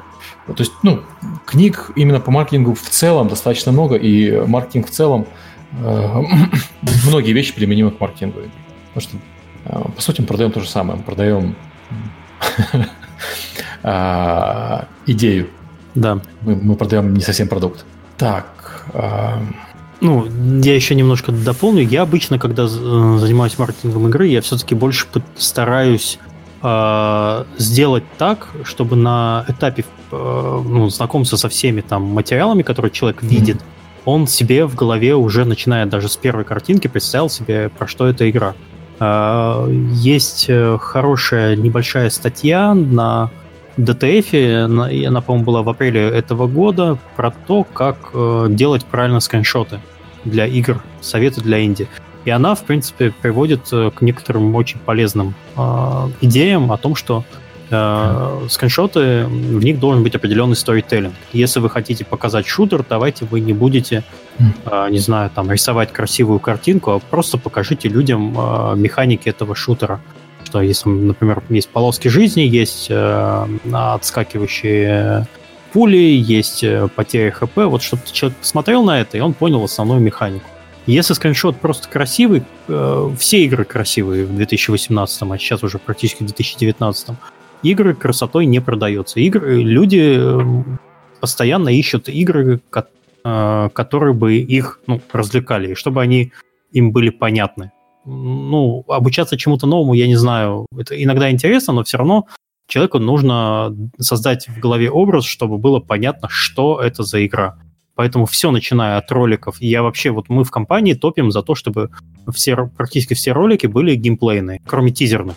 Тизерный — это просто ты пытаешься человеку дать какую-то идею. А когда ты уже релизишься, у тебя в ролике должен быть а, процесс геймплея, чтобы человеку не надо было идти на Twitch, э, не надо было идти на другие сторонние сервисы. Вот ты ему показал, я запущу эту игру, и я буду делать в ней это. Все. Это, это основной месседж, который вы должны передать при, с помощью маркетинга в 2018 году. Что надо сделать подкаст про маркетинг, чтобы ты поговорил, кого-то позвать еще? Алекса. Ну, может, не Алекса, может, кого-то из другой компании. А, черт. Так, а, тут спрашивают про историю, а, когда разработчики игры Тарков кинули 6, 47 страйков DMCA а, контент-креатору, ютуберу, а, вот, и что мы по этому поводу думаем. Я не знаю, что говорил контент-креатор и ютубер, но DMCA предназначен для других целей. DMCA да. предназначен на, на, на тот случай, когда у тебя человек э, использует твой контент незаконно. То есть э, стримить игру нельзя, а он ее стримит, например. Э, или там э, ты написал музыку, а кто-то эту музыку э, вставил в свой клип. Вот для этого предназначен DMCA. DMCA не предназначен для того, чтобы э, снимать видео, которые, на твой взгляд, говорят, рассказывают неправду о, о, о продукте. А проблема DMCA в том, что э, YouTube Uh, ну, YouTube плевать на людей, которые делают контент для YouTube, поэтому YouTube видео снимает, чтобы чего не вышло, вместо того, чтобы как бы в данном случае стать на сторону креатора, потому что в данном случае креатор прав. Вот. А на случай, если человек говорит хорошие вещи про тебя, есть традиционные юридические методы, ты просто посылаешь тейкдауны вместо DMCA а, через юристов, и юристы снимают, э, в смысле, и человек снимает этот контент не потому, что там DMCA, а потому, что э, твой юрист считает, что он что-то нарушает. То есть мы недавно отсылали такой запрос людям, которые делали утечки контента из, из игры, а, не вышедшего. Но это был не DMCA, это был нормальный тейкдаун э, запрос от юристов. Использовать DMCA это, это лень, и это, ну, это незаконно. То есть э, компания, разработчик э, Таркова в данный момент поступила, в данном случае поступила неправильно. Они должны были да. использовать, если они считают, что их облагали, они должны были использовать другие механизмы для борьбы с этим, а не DMCA.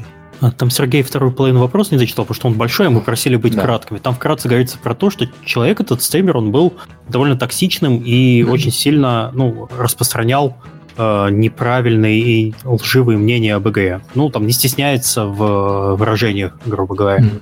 Э, компания выбрала неправильный инструмент для борьбы с ним, надо было что-то сделать по-другому. Ну, не знаю, либо, не знаю, игнорировать, конечно, нельзя, но... Нет, если он, если он лжет, то тебе надо действительно направлять юристов, юристы будут снимать с него и подавать... Э, ну, юристы требуют снять контент, и если он отказывается, они подают на него в суд, и если это действительно ложь, то ты это в любом суде выиграешь достаточно легко. Вот. Э, DMC не для этого предназначен.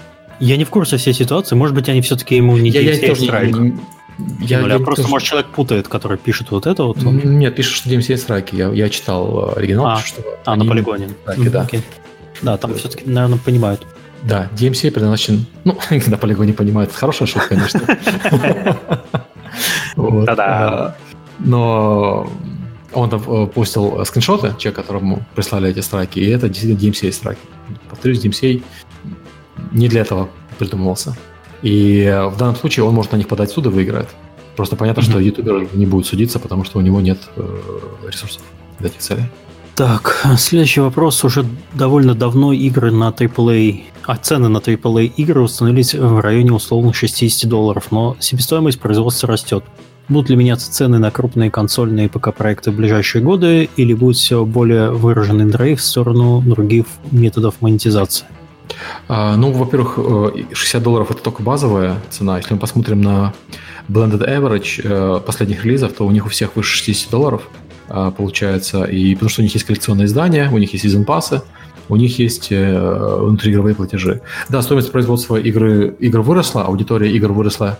Ну, аудитория AAA игр выросла не так радикально, Uh-huh. То есть, э, потому что ау- вся новая аудитория, которая приходит в игры, там, там Fortnite аудитория, эта аудитория пришла играть в бесплатную игру. Аудитория, которая пришла играть в Майнкрафт, например, до этого, это аудитория, которая пришла играть в игру за 15 долларов, а не за 60. и в игру, которая работает на iPad, а не та игра, которая требует еще 400, за 400 долларов купить э, приставку и еще телевизор, а, проапгрейдить до 4К. А, понятно, что если мы хотим по сути, обслуживать всю ту же самую мал, медленно растущую аудиторию AAA классических игр, ну, в классическом понимании, то есть, он говорит, очередной Battlefield, очередной Uncharted, очередной э, там Spider-Man, а аудитория этих игр растет не так сильно, как стоимость, разработчикам приходится придумывать другие способы монетизации. И когда люди говорят, ну вот, когда Uncharted же выходит, стоит 60 долларов, во-первых, Uncharted есть коллекционное издание, во-вторых, Uncharted стоит не 60 долларов, Uncharted стоит 460 долларов, потому что для него еще консоль нужно купить, он спонсируется Sony. Вот. Угу. Так что вот как-то так.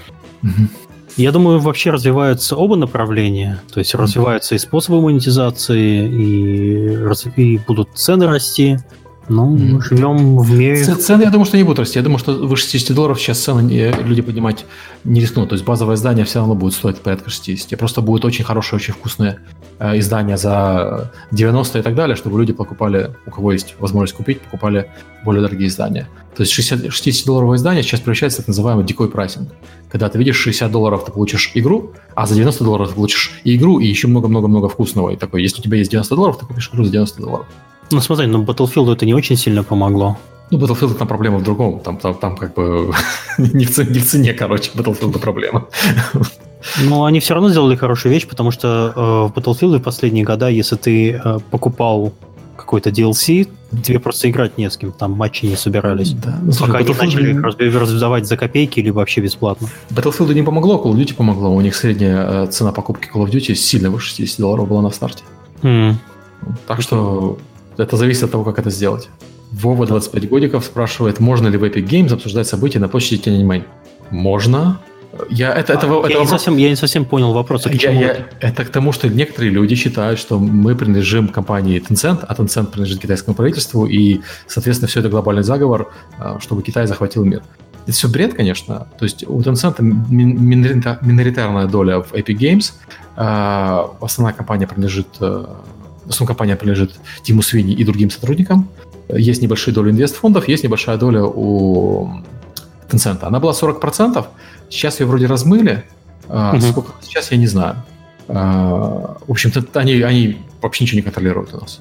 Мы не делимся с ними информацией, э, мы, они не участвуют в управлении компанией, они получают наши игры для запуска в Китае, но это потому что Tencent собственно, самый лучший издатель в Китае на данный момент, uh-huh. по, по нашему опыту. Если вдруг окажется, что Tencent не самый лучший, мы вполне можем принять решение издаться с кем-то другим в Китае. Но они действительно самые большие. И Tencent, хотя я так понимаю, что там в Китае все друг с другом связаны, но Tencent с правительством регулярно конфликтует китайским.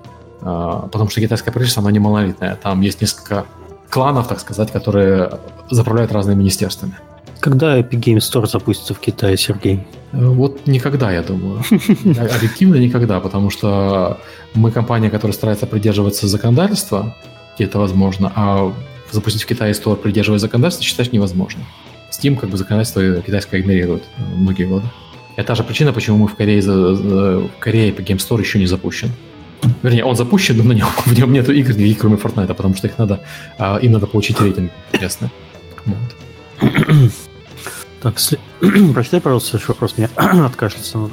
Да. Не кажется ли вам, что политика Epic Store, которая рассчитана на разработчиков, разворачивается за этом пользователям? Пользователи уже хейтят эпиков и Галюмкина, в частности, за политику эксклюзивности э, в своем магазине. Э, особенно по поводу игр, которые были в Steam изначально. Ну, во-первых, это какие игры были в Steam изначально? Все игры, которые появились у нас в Steam, не были доступны. Если люди говорят про... Э, страницы созданные, которые раньше... Ну, страница созданная, это не значит, что у тебя игра там была в магазине. Вот, а, если люди говорят... Люди, вот люди это воспринимают так. Да, я понимаю. Ну, единственный пример это, наверное, последний сезон The Walking Dead. Но последний сезон The Walking Dead, они как бы компания обанкротилась, и они игру закрыли. Мы помогли с финансированием, чтобы они могли эту игру продолжить. А, поэтому, естественно, мы э, новые продажи будут продолжаться в нашей игре. Более того, мы спонсируем продолжение игры для людей, которые купили ее в Steam. Мы, в принципе, ну, я не говорю, что могли бы этого не делать, потому что, в принципе, могли бы этого не делать, мы могли бы э, зафорсить всех переходить в Epic Game Store, но мы этого делать не стали. Мы сказали, что ты купил игру в Steam, все новые эпизоды э, ты получишь э, там. Мы от этого никакой, никакой пользы, естественно, не получаем. Просто мы хотим, чтобы люди чувствовали себя комфортно, если они купили игру в Steam, чтобы они не чувствовали, что мы их форси- э, заставляем переходить к нам.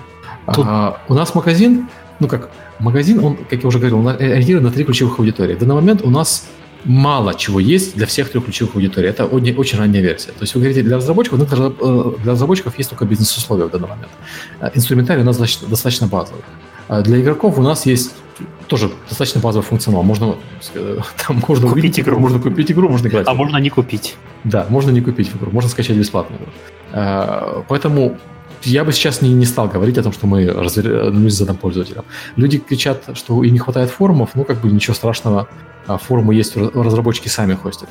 Яркий пример, когда пользователи Subnautica пошли на форум, э, на форум Steam. Но я смотрел, сколько людей пошло на форум Steam, э, вместо того, чтобы пойти на форум э, родной Subnautica. По сравнению с тем, сколько людей скачало игру, это, это такие мелочи, такие миллионные доли процента, что даже обсуждать неинтересно. Просто э, в новостях эту тему, так сказать, преувеличили. Э, система, э, многие системы, которых вам не хватает, они будут делаться. Мы не можем сказать, что вот здравствуйте, мы запустились, Steam на, рынке был э, 20 лет, мы запустились, у нас сразу все, весь тот же самый функционал. Естественно, такого не будет. Ну, ты же не можешь это людям объяснить. Я, я бы хотел процитировать. Могу объяснить это людям, да, потому что э, есть игры, которые здесь есть, которых не будет на стиме. Э, Journey это только такой первая ласточка. Э, и это, как бы, на мой взгляд, более важный функционал, чем то, что у тебя есть на... У тебя на, на стиме есть форумы, а здесь есть игры. Что ты выберешь? Играть на форумах. Ну да. Я хотел бы процитировать, и боже вас сохрани, не читайте до обеда ДТФ. Вот тут, тут примерно так. Не портите себе настроение, не знаю. Воевать, а был, конечно, кстати, вопрос, я, по-моему, удали... А, да, дальше вопрос здесь по поводу морали. А, но видосы, которые вы про Сергея снимаете, где голову его к разным мимасным роликам присобачиваете, и даже я смеюсь, и даже Сергей смеется. Продолжайте, пожалуйста, это делать в 2019 Это очень смешно. Без шуток. Так. Давай я зачитаю опять вопрос. Да, давай. Когда Fortnite выйдет с раннего доступа? Последнее, что я слышал в подкасте еще в 2017 году, что это, что это 2018 игра точно или не точно выйдет. Ну, Ведь... не знаю, я не знаю, когда выйдет из раннего доступа, и выйдет ли вообще, и имеет ли смысл выходить из раннего доступа. Это как uh, World of Tanks в свое время находился в открытой бете, а вышел из открытой беты спустя несколько лет, и это событие как-то, кроме Wargaming, где его праздновали, по-моему, снаружи никто не заметил даже. Я думаю, что э, в определенный момент мы решим снять э, плашку э, ранний доступ, но это не будет иметь никакого значения, если честно. Ну, как у Гугла на Gmail, по-моему, да. плашка бета висела там 10 лет, и никто угу. по этому поводу особо сильно не страдал. Да. У онлайновых игр дата, день релиза это тогда, когда ты ее выложил вообще в открытый доступ. Все, mm дальше это уже все технически да, ранний доступ это, по сути, как, наверное, надо было на магазине написать ранний доступ. Это просто наш знаете, здесь, да, здесь не все еще готово. Магазин в раннем доступе, это, это прям, Сергей, это очень хорошо. Это вот то, что мы ждали все эти годы. Mm-hmm. Следующий вопрос. А, есть ли на вашей памяти люди, которые перешли из кино в FX, постпродакшн, рекламу в играх? Были такие переходы успешны?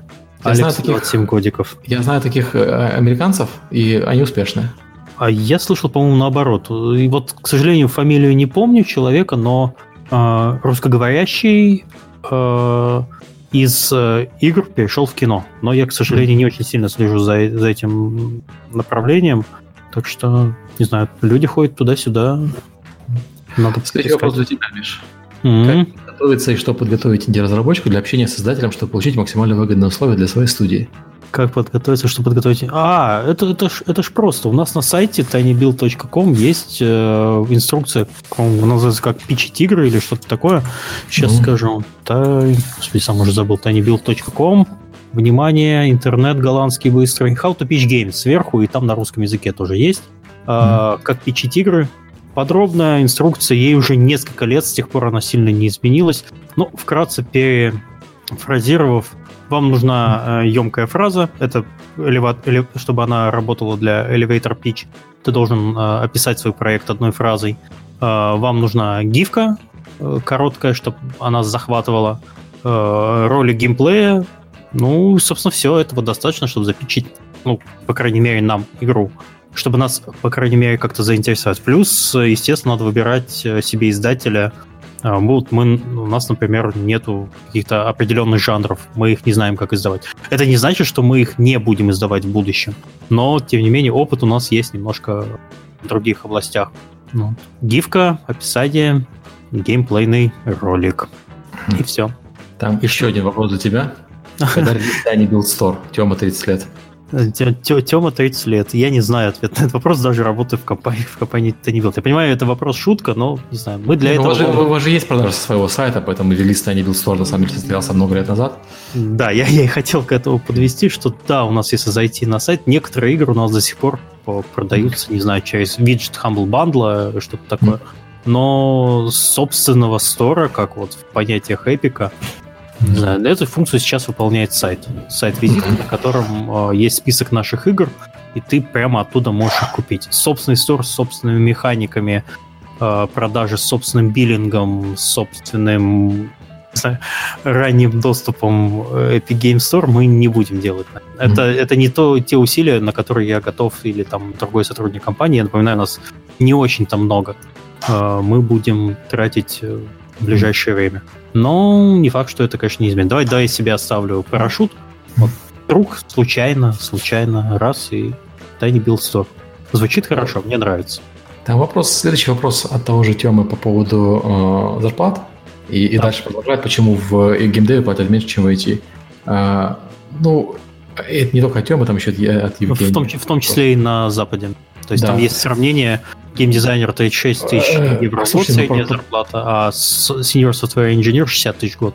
В какой, в какой индустрии больше денег, в той индустрии платят э, больше денег, это, ну, это логично. То есть сейчас в веб-разработке в апах денег, особенно венчурных денег очень много, поэтому они готовы платить э, разработчикам чуть больше. Венчурных денег сильно меньше в геймдеве, поэтому в геймдеве платят э, чуть меньше. Это вопрос просто индустрии. Если вам интересно программировать и не так важно заниматься играми, то вы заработаете денег больше не в геймдеве. Если вам нравится заниматься играми, то как бы тут, наверное, интереснее заниматься тем, что нравится, а не тем, где больше денег. Ну, да, в зависимости от того, что вы хотите получить. Если деньги, то туда, если интерес... Нет, я понимаю, что такой ситуации есть. Я знаю людей, которым очень нравится программировать, а играть в игры, им просто нравится играть в игры. Мне нравится делать игры. Uh-huh. Потому что попрограммировать им интереснее. Они любят решать вот такие задачи, которые стесняются над веб-сервисами случаются. И они занимаются программированием э, и себя отлично чувствуют, работают на каком-нибудь там гугле, вот, не жалуются, а в игры просто играют. Это тоже нормальная, нормальная ситуация абсолютно. Ну, там еще вторая половина вопроса в том, что вроде как ты, Сергей, же в 2017 последний раз собирал информацию. Да. А вот, стали, а делать, стали делать другие ребята, я просто перестал, потому что кто другой делает эти, эти же опросы. Смысл да, не. Да. Вот из Values Value Таня Локтионова, да. которая, кстати, тоже у нас сейчас тут в Голландии mm-hmm. живет, соседка наша. И mm-hmm. есть э, статья, можно погуглить, отчет о зарплатах в геймдеве СНГ в 2018 году, она mm-hmm. есть на VC.ru. Возможно, она mm-hmm. и на CTF тоже продублировано, но тут полные цифры с выкладками, mm-hmm. вот это все, и можно посмотреть. Но традиционный ответ на вопрос, почему меньше денег, потому что интереснее работать. Это, э, это ну, mm-hmm. никуда от этого не деться. Ну, так. по сути, в Германии выгоднее работать веб-разработчиком. Да не только в Германии, но в, в, в Штатах тоже. Так что выбирайте либо, либо игры, либо веб. Mm разработка сайта клепать. Ну, это я так, грубо говоря.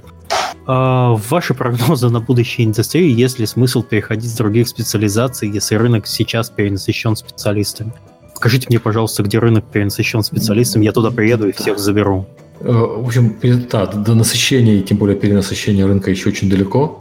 Сейчас есть специальности, которых просто пожар, а есть специальности, которых э, чуть меньше пожар. Вот и все. То есть mm. по штатам не хватает страшно UX-дизайнеров, не хватает очень э, серверных программистов, но там, вот у Миши говорит, у них, у них продюсеров не хватает. Здесь да. ну, такой понимаешь, у нас есть нет, просто да? определенные требования. Э, я могу их вкратце так описать. У человека должно было, должны быть выпущены проекты, желательно, чтобы у него был правильный майндсет. Майндсет — это образ мышления, который mm Э, позволяет ему мыслить не рамками, э, ну не знаю, рынка и проектов, которые делаются на, в России для России, а чтобы он немножко мыслил, ну, по-западному, я бы так сказал. Ему будет проще у нас и начать, и Нам проще с ним будет работать, чтобы у него не было ну, некоторых базовых вещей, которыми страдают, ну, я в том числе, mm-hmm. людей, которые выросли в нашем замечательном государстве. Я стараюсь от этого, конечно, тоже избавиться, но не, не все так быстро.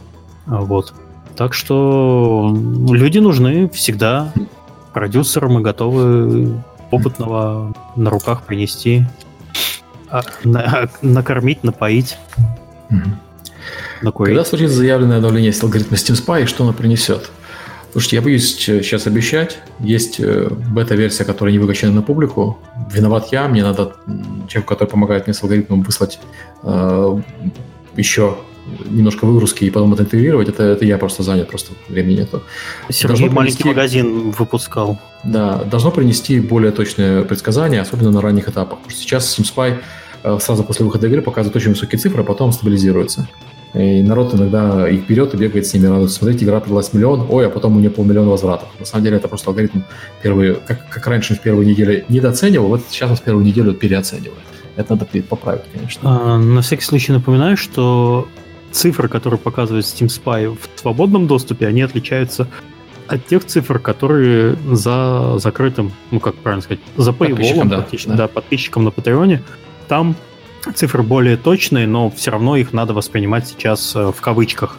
Mm-hmm. В больших кавычках, чем раньше. И... Но все равно э, даже вот эти цифры позволяют на Steam Spy выполнять свою главную задачу. Главная задача Steam Spy это не посмотреть, кто сколько продал, а сделать оценочное суждение, работает этот жанр, популярна эта игра или нет. А Steam Spy сделан для анализа. Если вы не будете самостоятельно анализировать данные, которые получаются в Steam Spy, вам Steam Spy не нужен. Вы заняты совершенно не тем. Посмотреть, э, была категория людей, которые использовали Steam Spy, это прежде всего игроки, чтобы троллить разработчиков на Reddit, на форумах, что ха-ха-ха, смотрите, вот эта игра продалась больше, это меньше, значит, они непопулярны, отстой, и вот это все. Нет, Steam Spy нельзя так использовать. Steam Spy нужен для того, чтобы вы э, делали интересные и нужные игры рынку. Все, сейчас он эту задачу все еще так же выполняет, с большей погрешностью, но на этот вопрос Steam Spy продолжает mm-hmm. также отвечать. Я лично пользуюсь Steam Spy для, лич... для личных выводов в определенных жанрах. Например, э, когда мы принимаем решение о том, э, взять этот проект или нет, я все-таки, простите, иду на Steam Spy и делаю минималь, ну, минимальнейший анализ по тегам, которые э, позволяют понять, насколько популя- популярен тот, тот или иной жанр или их пересечение. Это все. Нам нужно знать, оценивать объем рынка для текущей игры. Если, я не знаю, если это инди-стратегия, то я хочу знать, сколько вообще, как хорошо покупают на Steam инди-стратегии. Это все, что мне нужно знать. Вот. Пользуйтесь, даю бесплатная идея. Следующий вопрос очень странный, я даже не знаю. Зачитаешь? Ладно, я зачитаю. Зачитай ты, да. Почему у Климова так бомбит в Твиттере от Epic Store? Там просто прогорело уже все. Саша 33 годика. Я забанил Климова в Твиттере, я не знаю.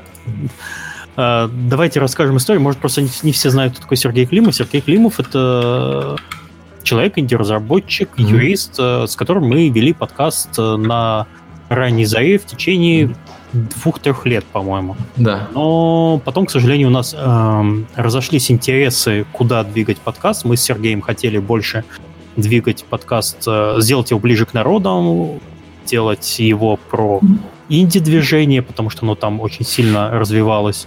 А, хотели больше э, интервью по разработке вот про тех самых ваших любимых программистов. Мы хотели больше, мы хотели больше программистов, художников, дизайнеров. Сергей Климов хотел больше бездевов и директоров компаний.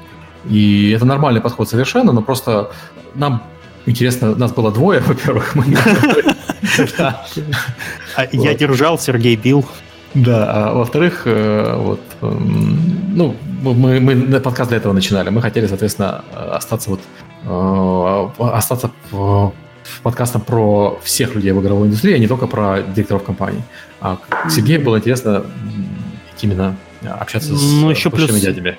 Э, плюс проблема в том, что мы очень быстро перебрали всех топов, которые mm-hmm. ну, хотят либо к нам прийти, либо знакомые наши, либо, э, ну, не знаю, либо готовы что-то говорить на публику. Mm-hmm. Мы их очень быстро перебрали в течение первых двух-трех лет, и потом уже у нас началась как бы, ну, определенная mm-hmm. стагнация. И это не значит, что мы сейчас не продолжаем приглашать одних и тех же людей по определенным вопросам. Это, это происходит не потому, что мы там, не знаю, очень сильно их любим. Ну, не мы их любим, конечно, но э, просто мы знаем, что вот у нас есть вопрос, на который этот человек ответит. Мы mm-hmm. также стараемся искать э, людей по определенным вопросам по знакомым. Всегда, когда к нам кто-то приходит, э, с темой мы говорим, а слушай, а у тебя нет кого-то, кого ты мог еще себе в оппоненты поговорить? Э, пригласить, чтобы было какое-то более разностороннее мнение, желательно не из той же компании, потому что тогда будет однобокое суждение. Ну, не знаю, я тоже не подписан в Твиттере на Сергея Климова. Я думал, тебя тоже забанил, как и меня. Не-не-не, я вроде как не забанен, но... Э, да, мы тогда не очень хорошо разошлись, к сожалению, потому что Сергей не, несколько странных... Обещал на суд подать и все такое, да. да, вот. Ну, это ж, ну, это, это ж mindset юриста, как бы. Ну, да. Все ведется такими э, средствами. Вот. Ну, мы, я не слышу. Я пытался перед выпуском, когда я увидел этот вопрос, быстро пробежать. Там тред действительно очень большой. Ну, видимо, ему что-то не нравится. Я, к сожалению, не вчитывался. Комментировать его заявление и анализы я не могу. Ну, так что давайте пропустим. Но зато мы рассказали вам интересную, влажную историю про то, как иногда у людей расходятся творческие интересы. И, и, интриги расследования, да. Да. Знаете про то, что вот у нас в подкасте был маленький скандал. Да. Вот и до сих пор... И до сих пор, да. Так, как справляетесь с повышенной моральной нагрузкой на руководящих должностях? Например, за негативный фидбэк аудитории своих проектов. Евгений, 23 года. Я могу про личный опыт рассказать. Ну, расскажи. Вот как человек, меня... который Epic Store запустил, и потом... Понимаешь, у меня, у меня личный опыт такой, что с самого детства мне всегда говорили, что то, что я пытаюсь сделать, делать невозможно. Всю жизнь. Угу. И я как-то привык к тому, что это просто шум. Вот, ну, это шум. И угу. тебе рассказывают, что ты это не можешь сделать. А ты такой, ну окей, и, и делаешь. И, э, знаешь, э, ну, наверное, это мне помогло, что у меня у меня в детстве были там а, проблемы со здоровьем, я ходить не мог, например, в детстве. И mm-hmm. мне говорили, ну ты не можешь ходить, не сможешь ходить. Я начал ходить. Ну, ты не сможешь играть в баскетбол. Ну, я пошел играть в баскетбол, естественно, потому что мне сказали, нельзя играть в баскетбол. Вот, там, ты не сможешь, там, проблемы со зрением, ты не сможешь никогда стрелять. У меня был очень хороший результат, я на ГТО, в принципе, настрелял а, в тире. Ты не сможешь водить машину, я вожу машину. И я это, знаешь, вот это, скорее всего, когда говорят, что особенно там аудитория, не аудитория, все говорят, что не, не получится, для меня это как бы, ну окей, это либо челлендж, а, либо, ну хрен с вами. Я слышал это многократно, это, это просто белый шум а, по фону. Я не могу сказать, что как-то не могу посоветовать, э, как это может быть применимо к людям с другим опытом, э, потому что тебе надо пройти несколько, добиться нескольких вещей, э, несмотря на то, что тебе говорят, что ты это сделать не сможешь. Прежде чем ты сможешь, ты поймешь, что многие фидбэк не конструктивный, а некоторые фидбэк, который конструктивный, его тоже надо, надо понимать, надо как-то отличать. Нельзя просто игнорировать все, что тебе говорят. Это, наверное, просто опыт. Надо сделать несколько вещей и убедиться, что э, некоторые, некоторый фидбэк э, просто бессмысленный, он не позитивный, не негативный, он просто бессмысленный, ни, ни, ни, никакой информации не дает. А некоторый э, осмысленный. И вот выделять вот этот осмысленный фидбэк, от которого может быть польза, это, наверное, большая, большая проблема, чем отсекать негативный. Угу. Ну что, Серега, ты не сможешь сделать Epic Store. Вы понимаете, как это работает? Да. Значит, причин, почему Epic Game Store может не взлететь, примерно несколько сотен, я их знаю все наизусть. А почему. Да, я знаю. Соответственно, послушаю новые причины, если вы считаете, есть какие-то причины, которые я упустил, но окей. Да. Ну, от, на, свой, на этот вопрос я могу ответить. Почему, как вы справляетесь с повышенной моральной нагрузкой? Ну, я, к сожалению, не могу на это открыто в подкасте говорить, потому что то, как мы справляемся, это запрещено на территории Российской Федерации. Голландия справляется с нагрузкой теперь легально. Да, теперь легально, и все хорошо. А, да, шутки, да, за 300 это я всегда мог. Ну, наверное, как-то схоже с Сергеем, но не знаю. А все-таки работа это важная часть нашей жизни, но mm. есть помимо работы другие моменты. Есть семья, есть э, какие-то интересы, хобби. World of Warcraft есть в конце концов mm. у меня до сих пор. Ой, ладно, Голландия. Слушай, ну, там это с возрастом, то есть вот ближе к 40 как-то проще игнорировать э, фидбэк негативный, и, и, и лучше, лучше понимаешь Я... значимость чужого мнения.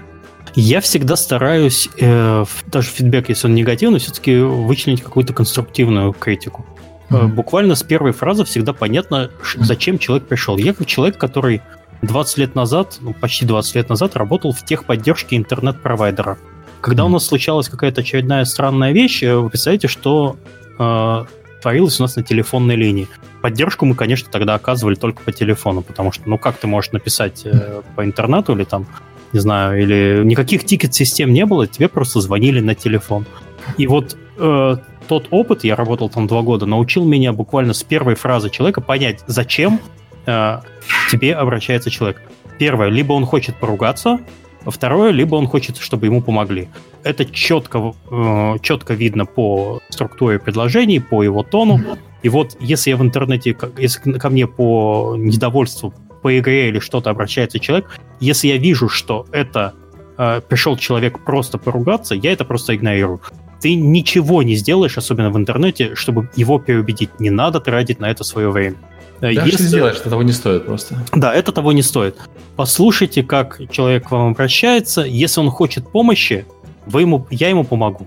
Если он хочет поругаться, я ругаться с ним не буду, я не буду тратить на это свое личное время. Ну, или там, или, или рабочее время, если это касается рабочих проектов. Нет, ну, плюс тоже у меня есть э, до сих пор там довольно крупный форум, которым я первым до сих пор занимаюсь.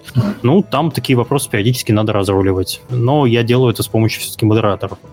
Вот, и нет, да, в интернете мы не первый день, все-таки не надо все близко к сердцу принимать. Конструктивную критику, если человек хочет, чтобы ему помогли, да, я это понимаю, э, я, я ему помогу. Если он хочет поругаться, я не буду с ним ругаться, и вам не советую.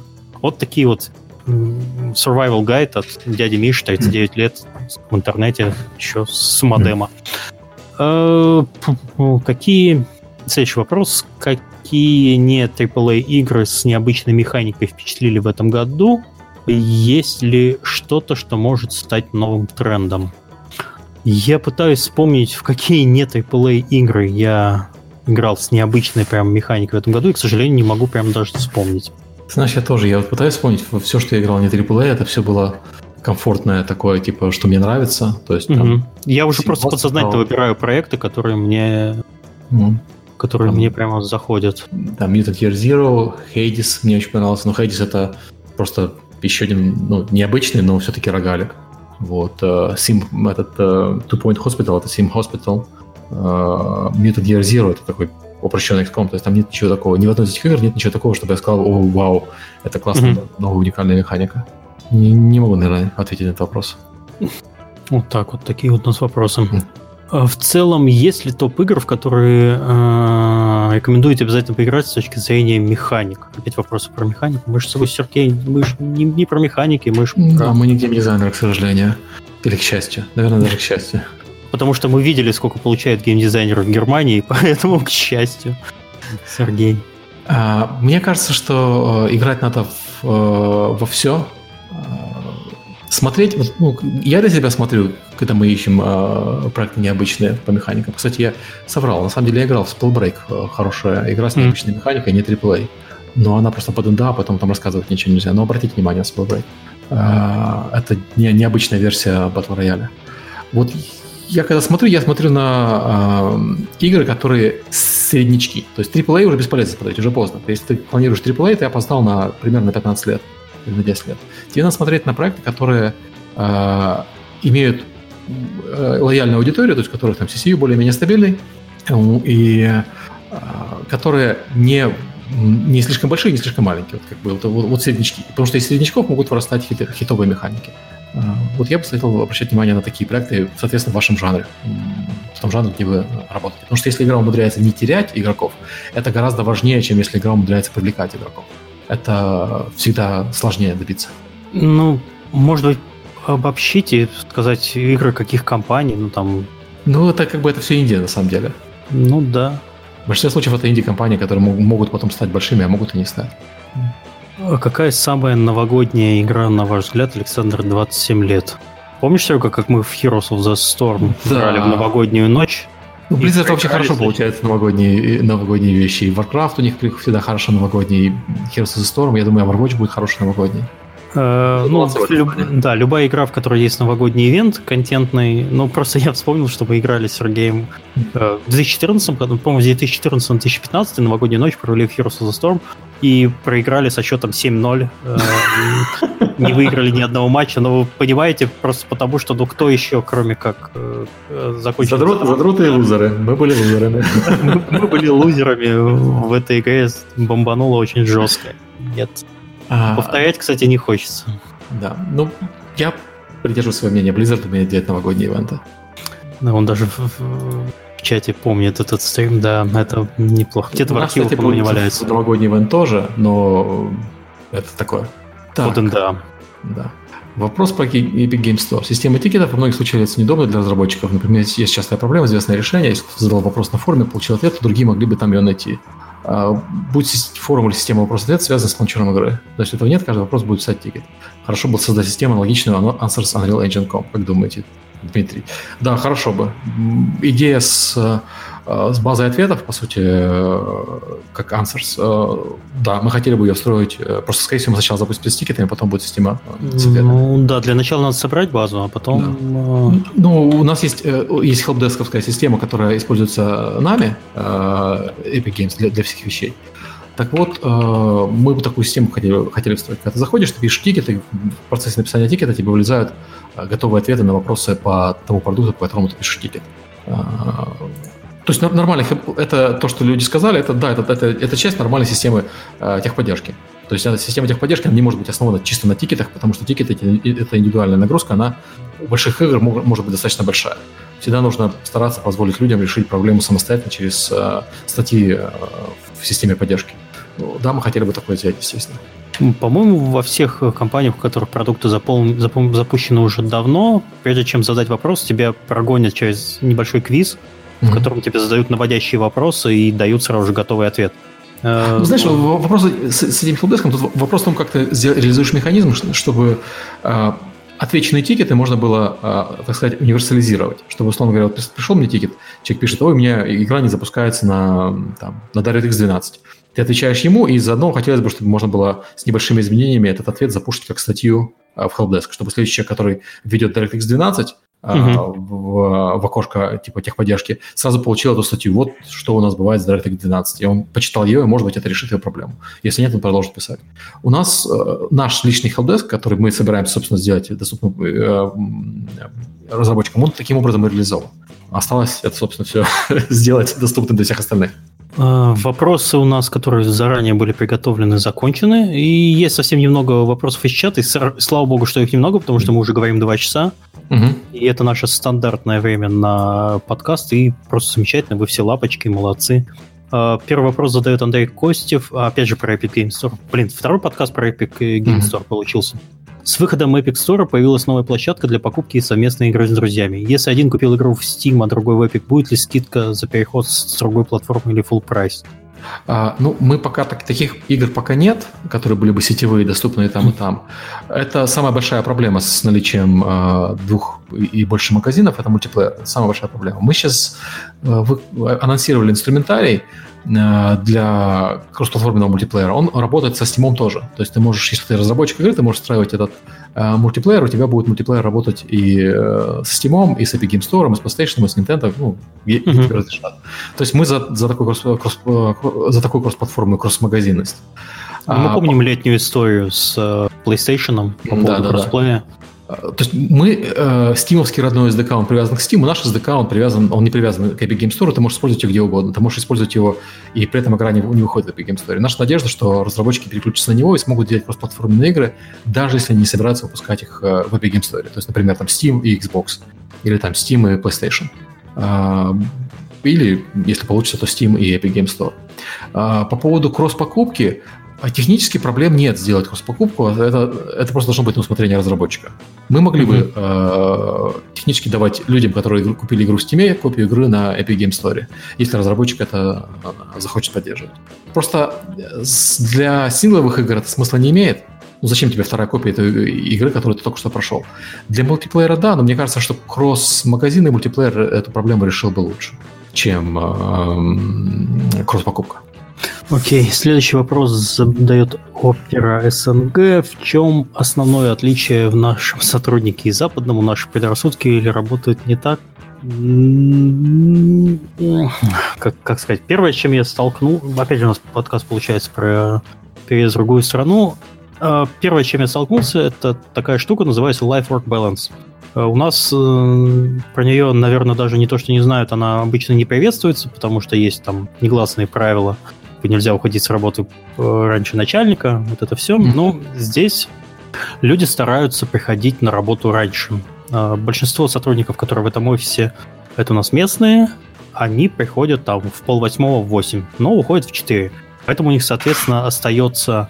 Э, то есть они отрабатывают стандартное время, ну, сколько, сколько положено, 8 часов, 8-9, э, они встают просто 4 часа, как на заводе, вот то, что у нас не особо сильно любят на стране встают. что ты европейский рассказываешь. Опыт в Германии да? то же самое, но это конкретно европейский подход. Да. Потому что в Европе за переработки могут компанию оштрафовать, и компания mm не может заставить людей перерабатывать.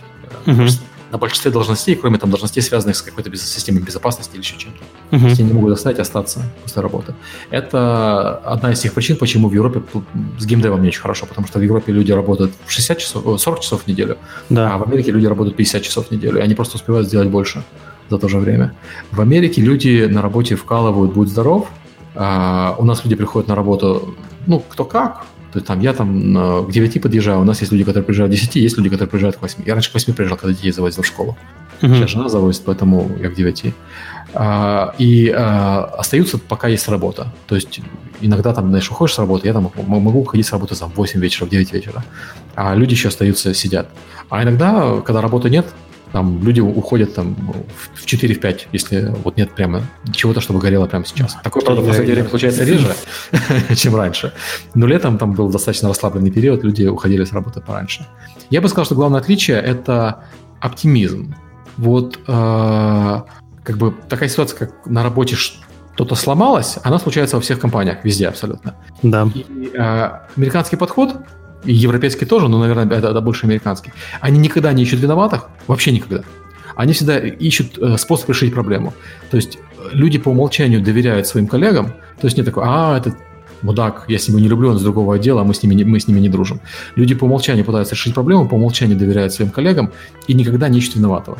И это очень полезно, потому что э, неважно, кто виноватый, потому что игрокам не важно, кто виноват. Вот ты нашел виноватого, уволил виноватого.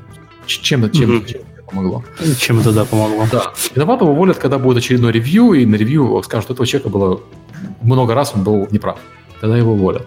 А искать виноватого – это непродуктивно. Продуктивно решать проблемы. И вот мне это, это, это очень нравится в том, как работают американцы, потому что они в первую очередь стараются решить проблему, во вторую очередь пытаются э, заниматься всем остальным. Так, и последний, наверное, у нас вопрос. Э, Сергей, я не могу этот ник правильно прочитать. Сергей Михайлов, знакомы ли вы со скандалом вокруг GameNet и Pearl Abyss, который произошел в октябре? Что можете сказать по этому поводу? Э, речь про Black Desert, по-моему. Да, они пере...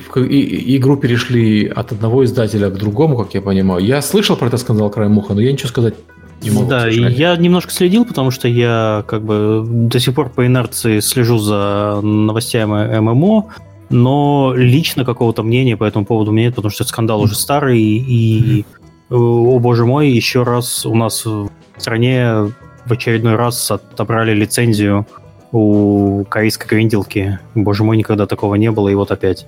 Э, ну, мне как игрока довольно часто в ММО. Я в свое время перебрал довольно много проектов, когда mm-hmm. пытался слезть с Warcraft, но почему-то пошел не на другие наркотики, mm-hmm. а на, на соответствующие похожие. Но вот э, там познакомился со многими проектами, в том числе была игра Rift, которая у нас таким же образом э, лишилась лицензии на российский рынок. С тех пор я лично не доверяю всем играм, ну, лично я не говорю, что вы не должны этого делать, и ни в коем случае не хочу э, давай давай так немножко обтекаемо скажу, что я не хочу как-то опорочить компании, которые занимаются локализацией э, ММО-проектов и запускают их на российском рынке, делая тем самым игру более доступной для наших игроков.